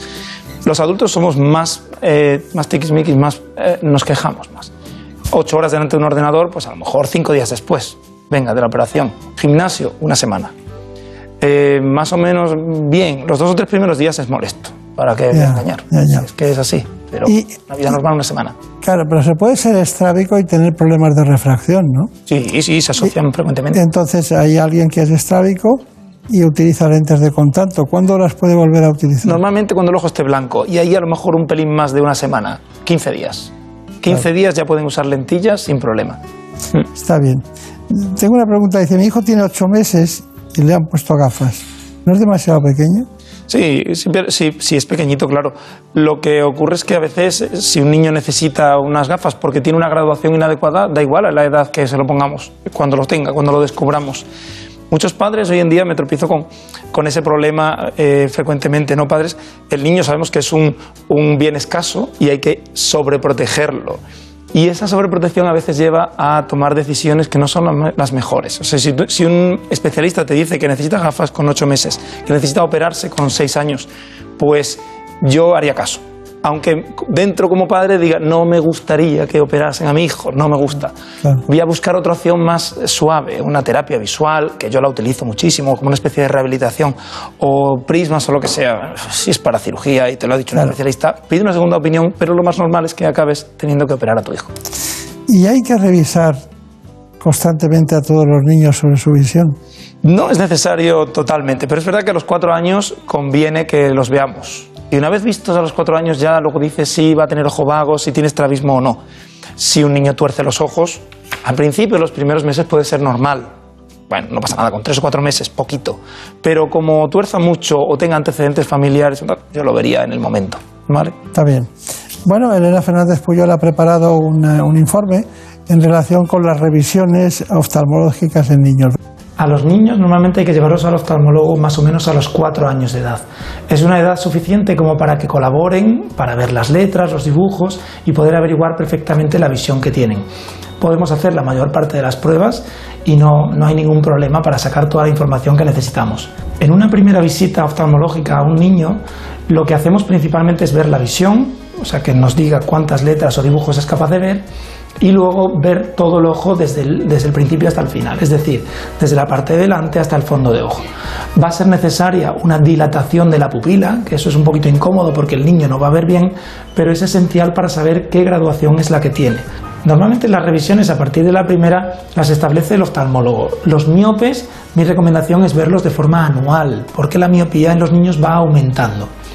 En la hipermetropía ocurre lo contrario, que la va disminuyendo, con lo cual cada año está mejor. Este niño puede revisarse cada dos años tranquilamente y no pasa nada. Quizá dejar pasar un periodo mayor de cuatro años o cinco sin ver a un niño me parece demasiado. Muy bien. Eh, está claro que no es solo una operación estética. No, es una, es una operación o es una solución funcional. Queremos que el niño mejore su función, que una los dos ojos, que cooperen los dos, que vea en 3D. No es solo la estética, la que también. La estética, lógicamente, va a mejorar con Claro. el tratamiento. Está bien, está bien. Bueno, ¿alguna pregunta más? Sí, también nos han preguntado por esas otras opciones que usted ha comentado de, de rehabilitación, un poco de terapia, bien como prevención o bien como tener que, como poder evitar una cirugía. No sé ustedes cómo las utilizan. Claro, la terapia visual está, bueno, no todos los oftalmólogos digamos que apoyan, no apoyan, ¿no? Es un tratamiento que depende del optometrista. Yo lo que hago es mandarla a todos los niños que opero, pero porque entiendo que es, un, es una, una cirugía sin una rehabilitación después no, no tiene sentido. Yo puedo enderezar los ojos, pero lo normal es que luego haya que despertar al cerebro. Despertarle para que, que te hemos cambiado las circunstancias que ahora puedes ver con los dos. Y eso lo hacen los optometristas, los oftalmólogos no. En eh, niños también que desvían muy poquito, no están ni para operar ni están perfectos, también van a, hacer terapia visual. Y en general los resultados, bueno, pues ahí varían. A lo mejor el 50% de los niños lo consiguen, pero es un tratamiento, en general, es raro que evite la cirugía si un niño está para cirugía de entrada, pero es un tratamiento muy bueno que yo creo que además potencia el trabajo entre dos profesionales de la salud ocular, el oftalmólogo y el óptico. Y es que ambos aportan a esos casos. Está muy bien eso de cambiar el cerebro. Habría mucha clientela, pero no oftalmológica. Ya, ya, no. Hay cosas que no se pueden cambiar del cerebro, pero bueno. Eso, eso es otro, otro tema. Bueno, ¿cuáles son sus conclusiones? No tenemos ninguna prisa, pero conclusiones para que tengamos claro este asunto.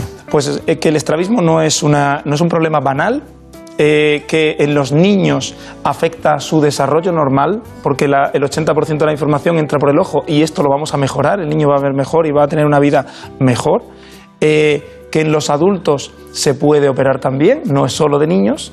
Se puede tratar casi cualquier. Venga, voy a decir cualquier estrabismo se puede tratar para que quede más claro para la audiencia y que depende de lo que uno tenga, pues podemos encontrar una solución más acertada o no. Que hay distintas opciones con distintos riesgos, desde no hacer nada, que es una opción que yo cojo cada día, no hacer nada, mira, no te trates, hasta operarle, pasando por gafas, prismas, terapia visual y toxina botulínica, depende de las características de la persona, va a necesitar uno u otro. Algunas están en el libro. A mí el libro me gusta porque es una forma nueva de comunicar y está hecho para pacientes. Pero como pueden ser las redes sociales o puede ser eh, televisión, radio o lo que sea, es una forma más. Pero me parece muy buena y estoy viendo que tiene mucha, mucho beneficio. Más allá de eso, pues que los estrábicos busquen a una persona que lo trate. Claro. No me creo que sea igual, porque el libro está basado en una experiencia asistencial, clínica de mucho trabajo. Ha hecho dos, diferenciando las edades, y en- por eso está usted aquí, porque nos gustó mucho esta disciplina vista, porque no se veía en los libros. ¿no? Sí. Y a mi, a mi amiga le diré, Izquita, tienes ya una solución. ¿eh?". Eso es. y ahí está, está explicada. Y es verdad que son dos, dos- es- son dos modelos diferentes, porque al principio pretendía escribir uno. Uno, que yo, yo dos, decía, vamos, uno. Pero es que me daba cuenta de que tenía todo el tiempo que hacer distinción entre niños y adultos. Digo, "Eh, esto no, esto es un desbarajuste que hay que dividirlo en dos, dos Está bien, está bien. Bueno, pues muy pocos oftalmólogos se dedican a enderezar los ojos. La mayoría operan cataratas, retinas y miopía, pero el estrabismo es otra cosa y encontrar la solución, la solución adecuada, me refiero, para cada paciente no es fácil. Además, existen muy pocos manuales sobre este problema escritos por oftalmólogos y los que hay hoy en día son demasiado científicos y están llenos de tecnicismos. Por ello, el doctor Javier Hurtado, uno de los mejores especialistas de estrabologia y oftalmología pediátrica de este país, merecía estar en este espacio que es, siempre él lo sabe, el suyo. Muchas gracias. Muchas gracias. En buenas manos. ¿Conoces la relación entre cuidar de tu hogar y cuidar de ti? En Murprotec sabemos que cuando eliminamos las humedades de forma definitiva de tu hogar estamos cuidando de ti y de tu familia. Una vivienda libre de humedades es sana y segura. Llámanos al 930 1130 o accede en murprotec.es. Cuidando de tu hogar, cuidamos de ti. Los fines de semana, Pablo Rodríguez Pinilla y Soledad de Juan nos acercan la actualidad del campo, el mar y el mundo rural en Onda Agraria. Hablaremos de campo, de cultivos, ganadería, pesca, innovación, alimentación, Jóvenes turismo. que apuestan por el campo como una actividad económica de presente y de Esta futuro. conectividad de los barcos puede ser la clave para ese relevo generacional. Este centro para de investigación ha desarrollado un sistema de teledetección para el control. Onda Agraria, sábados y domingos a las 6 de la mañana y cuando quieras en la app y en la web de Onda Cero. Te mereces esta radio. Onda Cero, tu radio. ¿Buscas a los protagonistas de la actualidad? Ministro de la Seguridad Social. Ministro Escriba, buenos días. buenos días. Isabel Díaz Ayuso, buenos días. ¿Qué tal? Muy buenos días. Recibimos al ministro de Cultura y Deporte, Miguel Iceta, buenos días. Hola, muy buenos ¿Buscas análisis, rigor y credibilidad? Buenos días, Rubén Amón. ¿Qué tal? Buenos días. Profesor Rodríguez Brown, buenos días. Buenos días, Rafa La Torre, buenos días, Rafa. Buenos días, Fernando Ónega. Muy buenos días. Marta García ayer. Buenos días, Marta. Más de uno, con Carlos Alsina, de lunes a viernes desde las 6 de la mañana y en cualquier momento en la web y en la app de Onda Cero. Te mereces esta radio. Onda Cero, tu radio.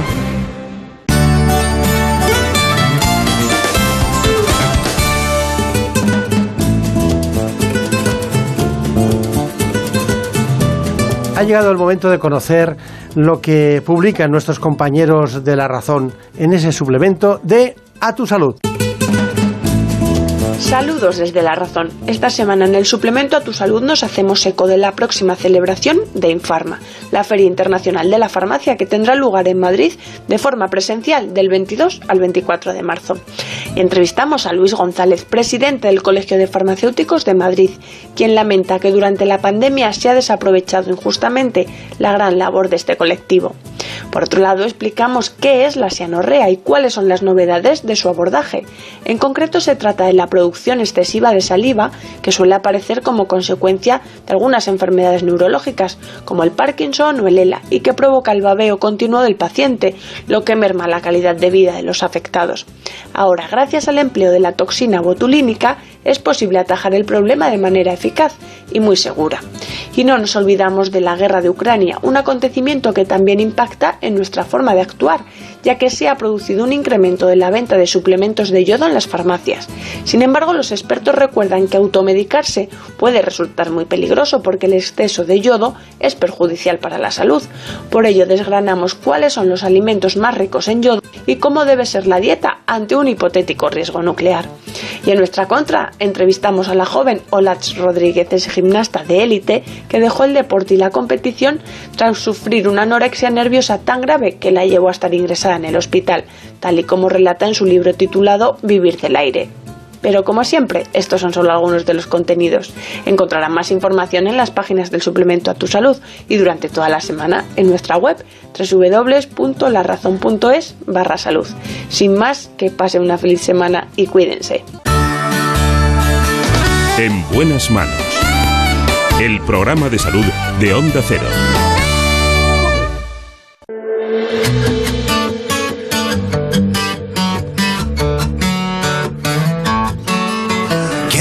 Esa mentira?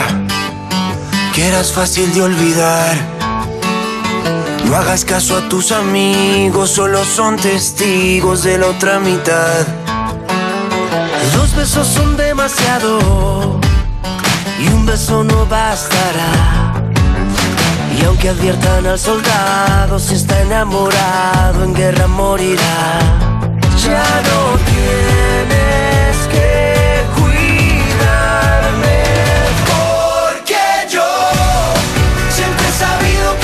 Y ahora pasamos a la cirugía más vanguardista, la de Da Vinci. Lo hacemos de la mano del doctor Javier Romero Otero, urólogo del Hospital de Madrid San Chinarro.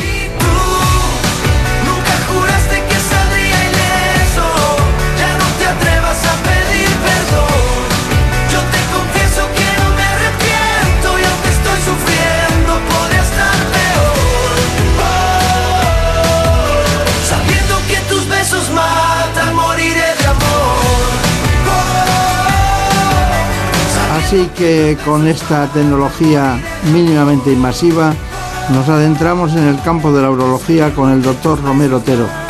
Antes, conozcan ustedes este informe. En buenas manos. El programa de salud de Onda Cero.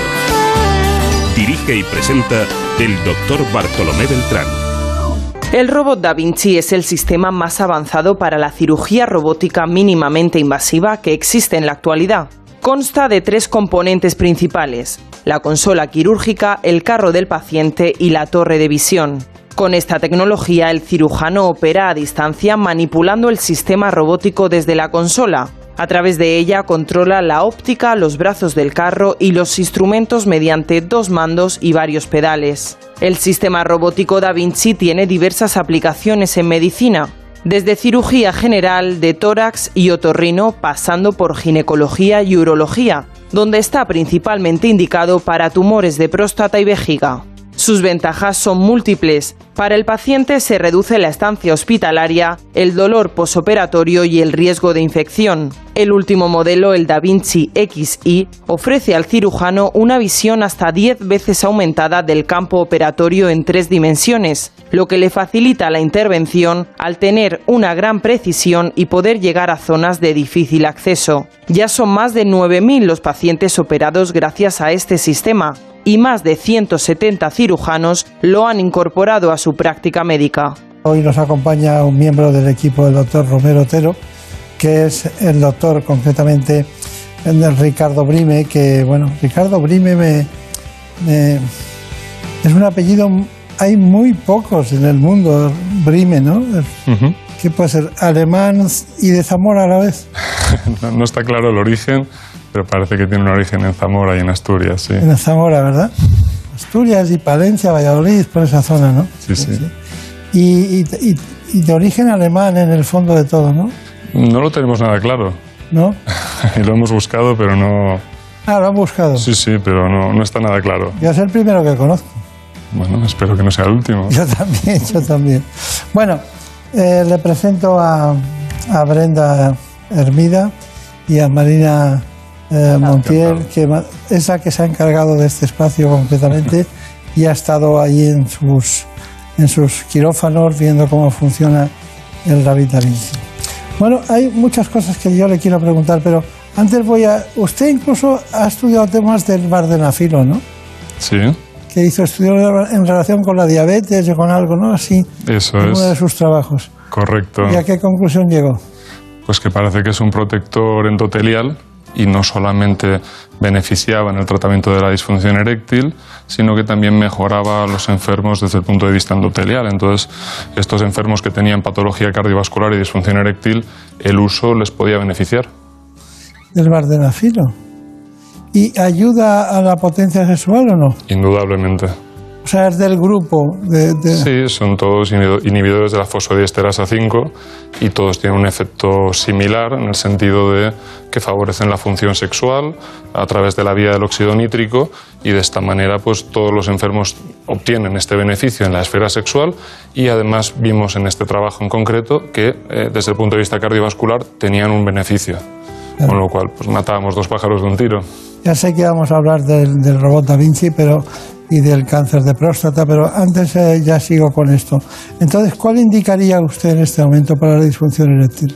Depende, hay que hacer un estudio pormenorizado. Nosotros, de hecho, en el grupo tenemos un equipo especializado en andrología y hay que verlo, es decir, esto no vale el café para todos. Tenemos que hacer un estudio concienzudo y saber efectivamente cuál es el problema de base, si es un problema de índole hormonal, estructural, etcétera. Y una vez que enfocamos todo, aplicamos el tratamiento, es decir, y varía mucho según la esfera del problema. ¿Y las, hay consecuencias para generales de aumento de la coagulación o algún problema de algún tipo y tal. ¿Cuál es el, problema principal, la complicación principal de los vardenafilos, los sinafilos, todos esos? En pacientes que tienen un estudio cardiológico que es normal y que no tienen una patología de base que lo contraindique, está perfectamente indicado y no les va a generar ninguna clase de problemas. Entonces, como no es un tratamiento óptimo. Está bien eso, está bien. Es que nos preguntan tanto. ¿Usted ha estudiado el cáncer urotelial? ¿Y por qué? Porque en el grupo de, digamos que dentro de todos los tumores eh, del aparato urinario tenemos que especializarnos y estudiar todos y cada uno de ellos.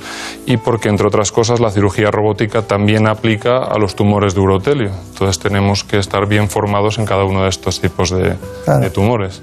¿Qué me dice el cáncer de pene?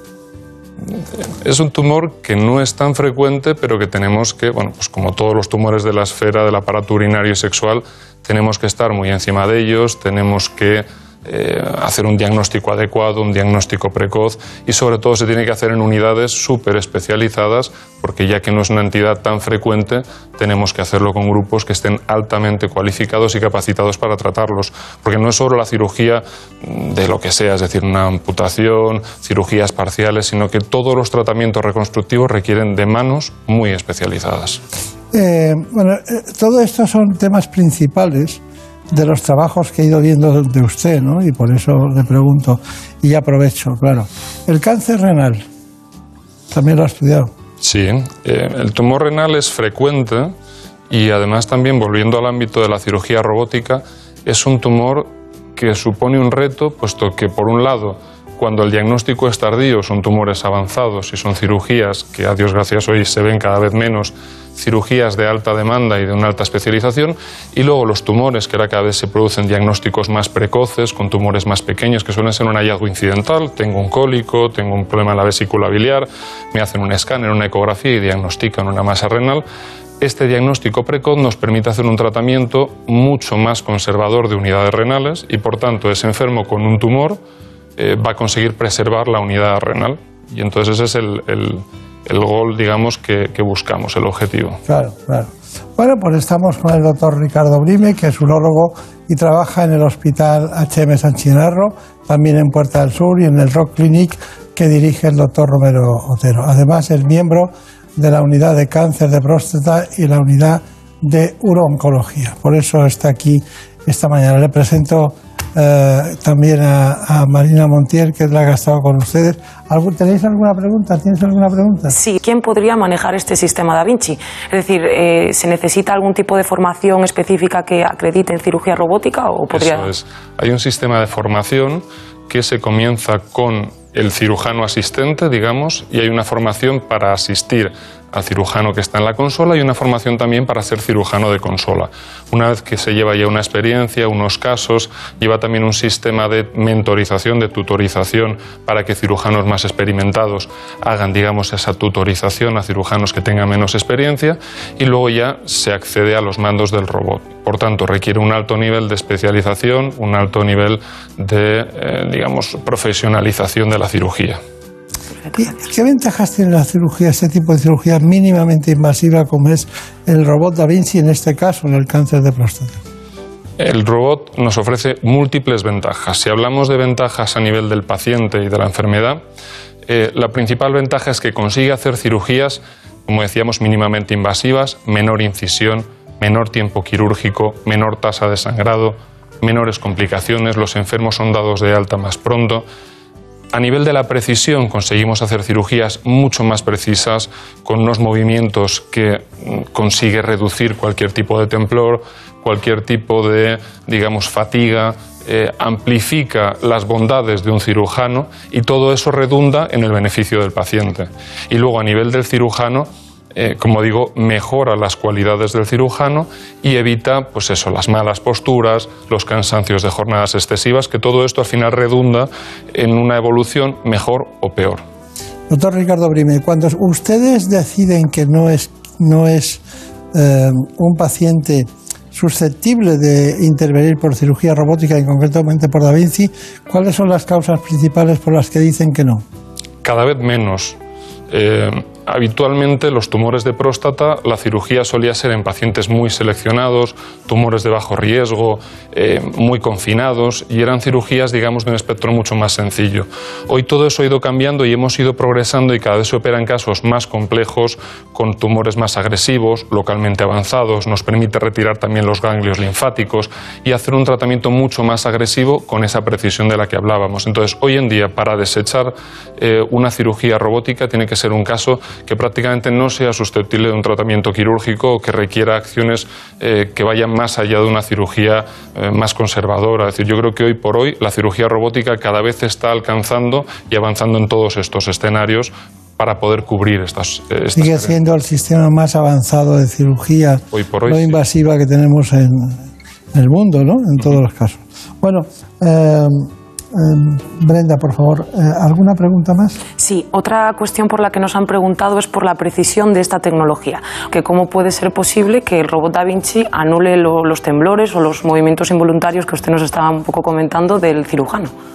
Son tecnologías de última generación. Es decir, lo que hace es que no reproduce directamente uno a uno los movimientos de nuestra mano. Si el movimiento de la mano son X centímetros, el movimiento del robot son menos centímetros. No transmite en ningún momento a los sistemas electrónicos el mínimo temblor que pueda tener un cirujano. Luego, mejora en el sentido también de que las, eh, digamos, la capacidad de visión es mucho mejor. Tenemos una visión de alta definición, una visión 4K en tres dimensiones, de tal modo que es inmersivo, es decir, la sensación del cirujano es que tiene prácticamente los ojos dentro del paciente y esto mejora absolutamente todos los aspectos de la cirugía. Tenemos un zoom de 10 aumentos, es decir, cosas que al ojo normal sería muy difícil de reconocer, con este sistema nos lo permite y por tanto mejora los aspectos más precisos y los puntos clave de las cirugías. También tenemos más preguntas. Como estamos viendo a lo largo del programa de hoy, una de las principales aplicaciones del robot Da Vinci es la cirugía para, para cáncer de próstata, pero nos preguntan también para qué otro tipo de intervenciones estaría también recomendado, indicado tenemos múltiples opciones quirúrgicas. Lo que siempre pensamos en el número uno es la cirugía oncológica y un tumor tan frecuente como el cáncer de próstata como no está en el número uno. Pero no nos podemos olvidar que también está para el tratamiento del cáncer renal, las nefrectomías parciales, esa conservación, como hablábamos al principio, de la unidad renal, con la cirugía robótica es mucho más preciso.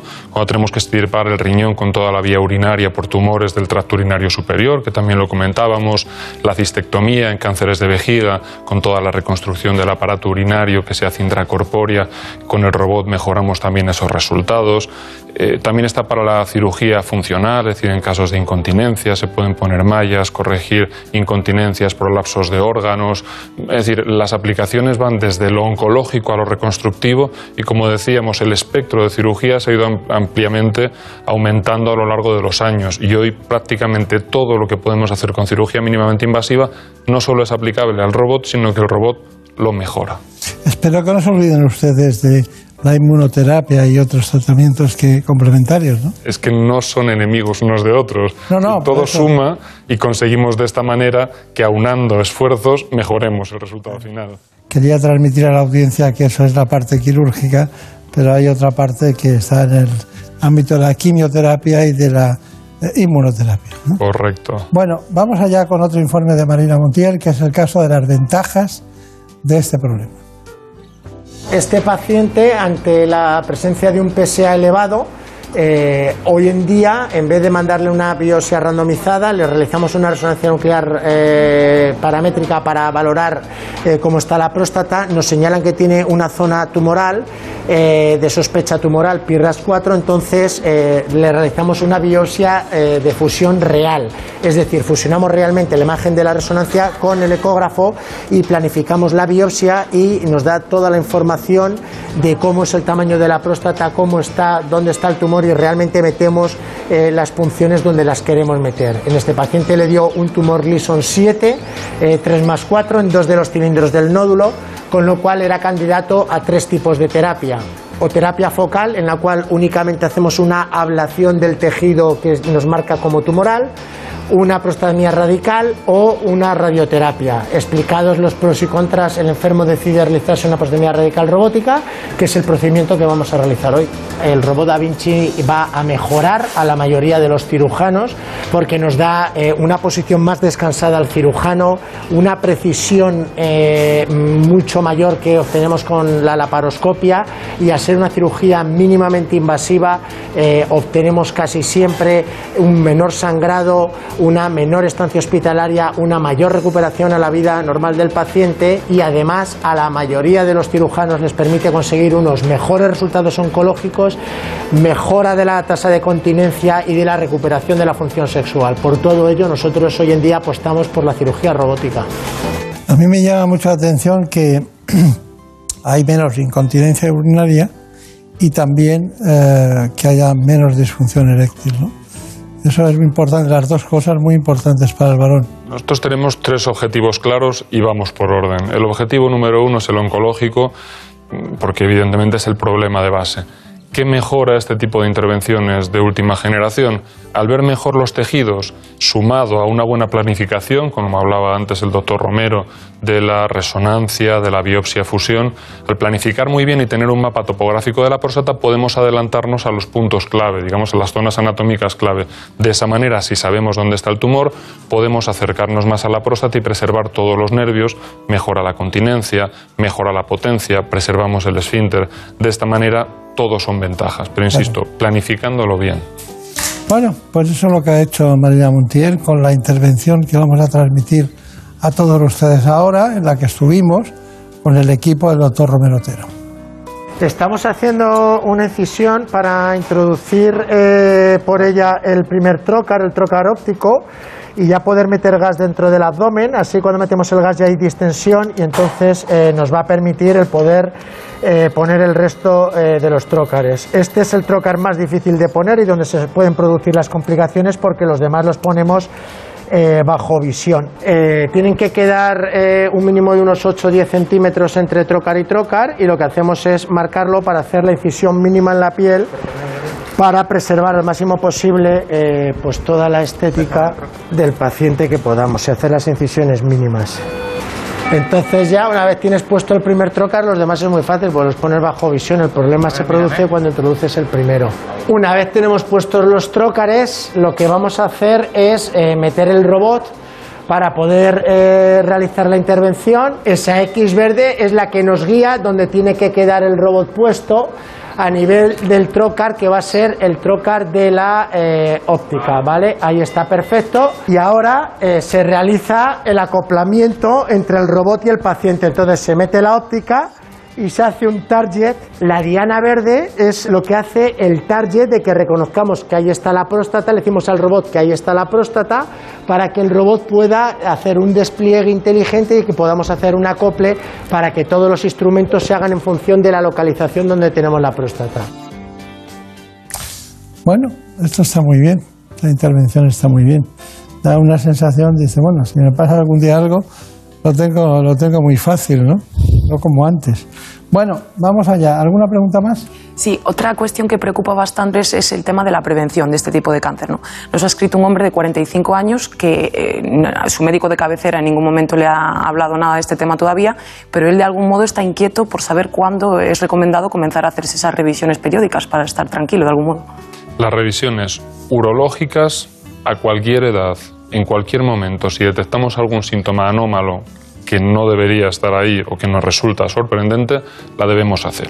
Y luego, centrándonos en el cáncer de próstata, en personas que tienen antecedentes familiares, varias personas en primer grado de cáncer de próstata, se recomienda empezar las revisiones mucho antes, probablemente a partir de los 40 años.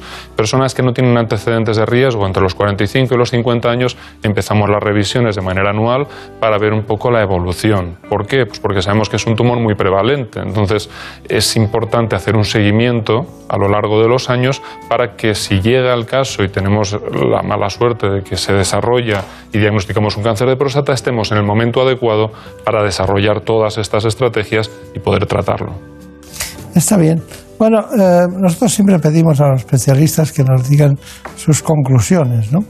Eh, de cada pregunta que usted ha contestado hay una conclusión. Bueno, eh, de todo lo que hemos hablado del robot Da Vinci dentro del ámbito de la urología, ¿quiere resaltar alguna cosa, alguna conclusión?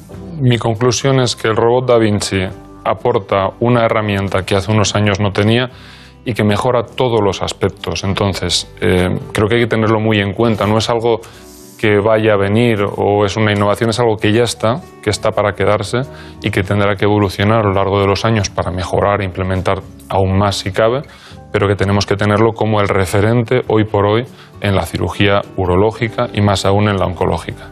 ¿Cuántos son ustedes en el, grupo Rock Clinic? En el grupo Rock Clinic estaremos en torno a los 20 y pico, 30 urólogos prácticamente. Y, luego en el grupo de robótica estamos unos 6 o 7 cirujanos que estamos dedicados a la, a la cirugía robótica con el doctor Romero a la cabeza.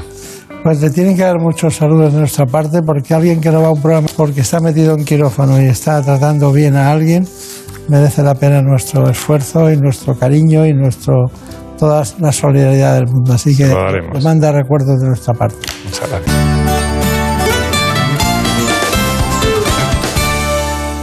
Por un beso tuyo, contigo me voy. No me lo pregunto, contigo me voy. Que se me fue del alma, contigo me voy. Yo me voy. Realmente ha sido muy entretenido. Hemos tenido la posibilidad de adentrarnos en conocimientos científicos y también de cuestiones muy útiles para nuestra salud.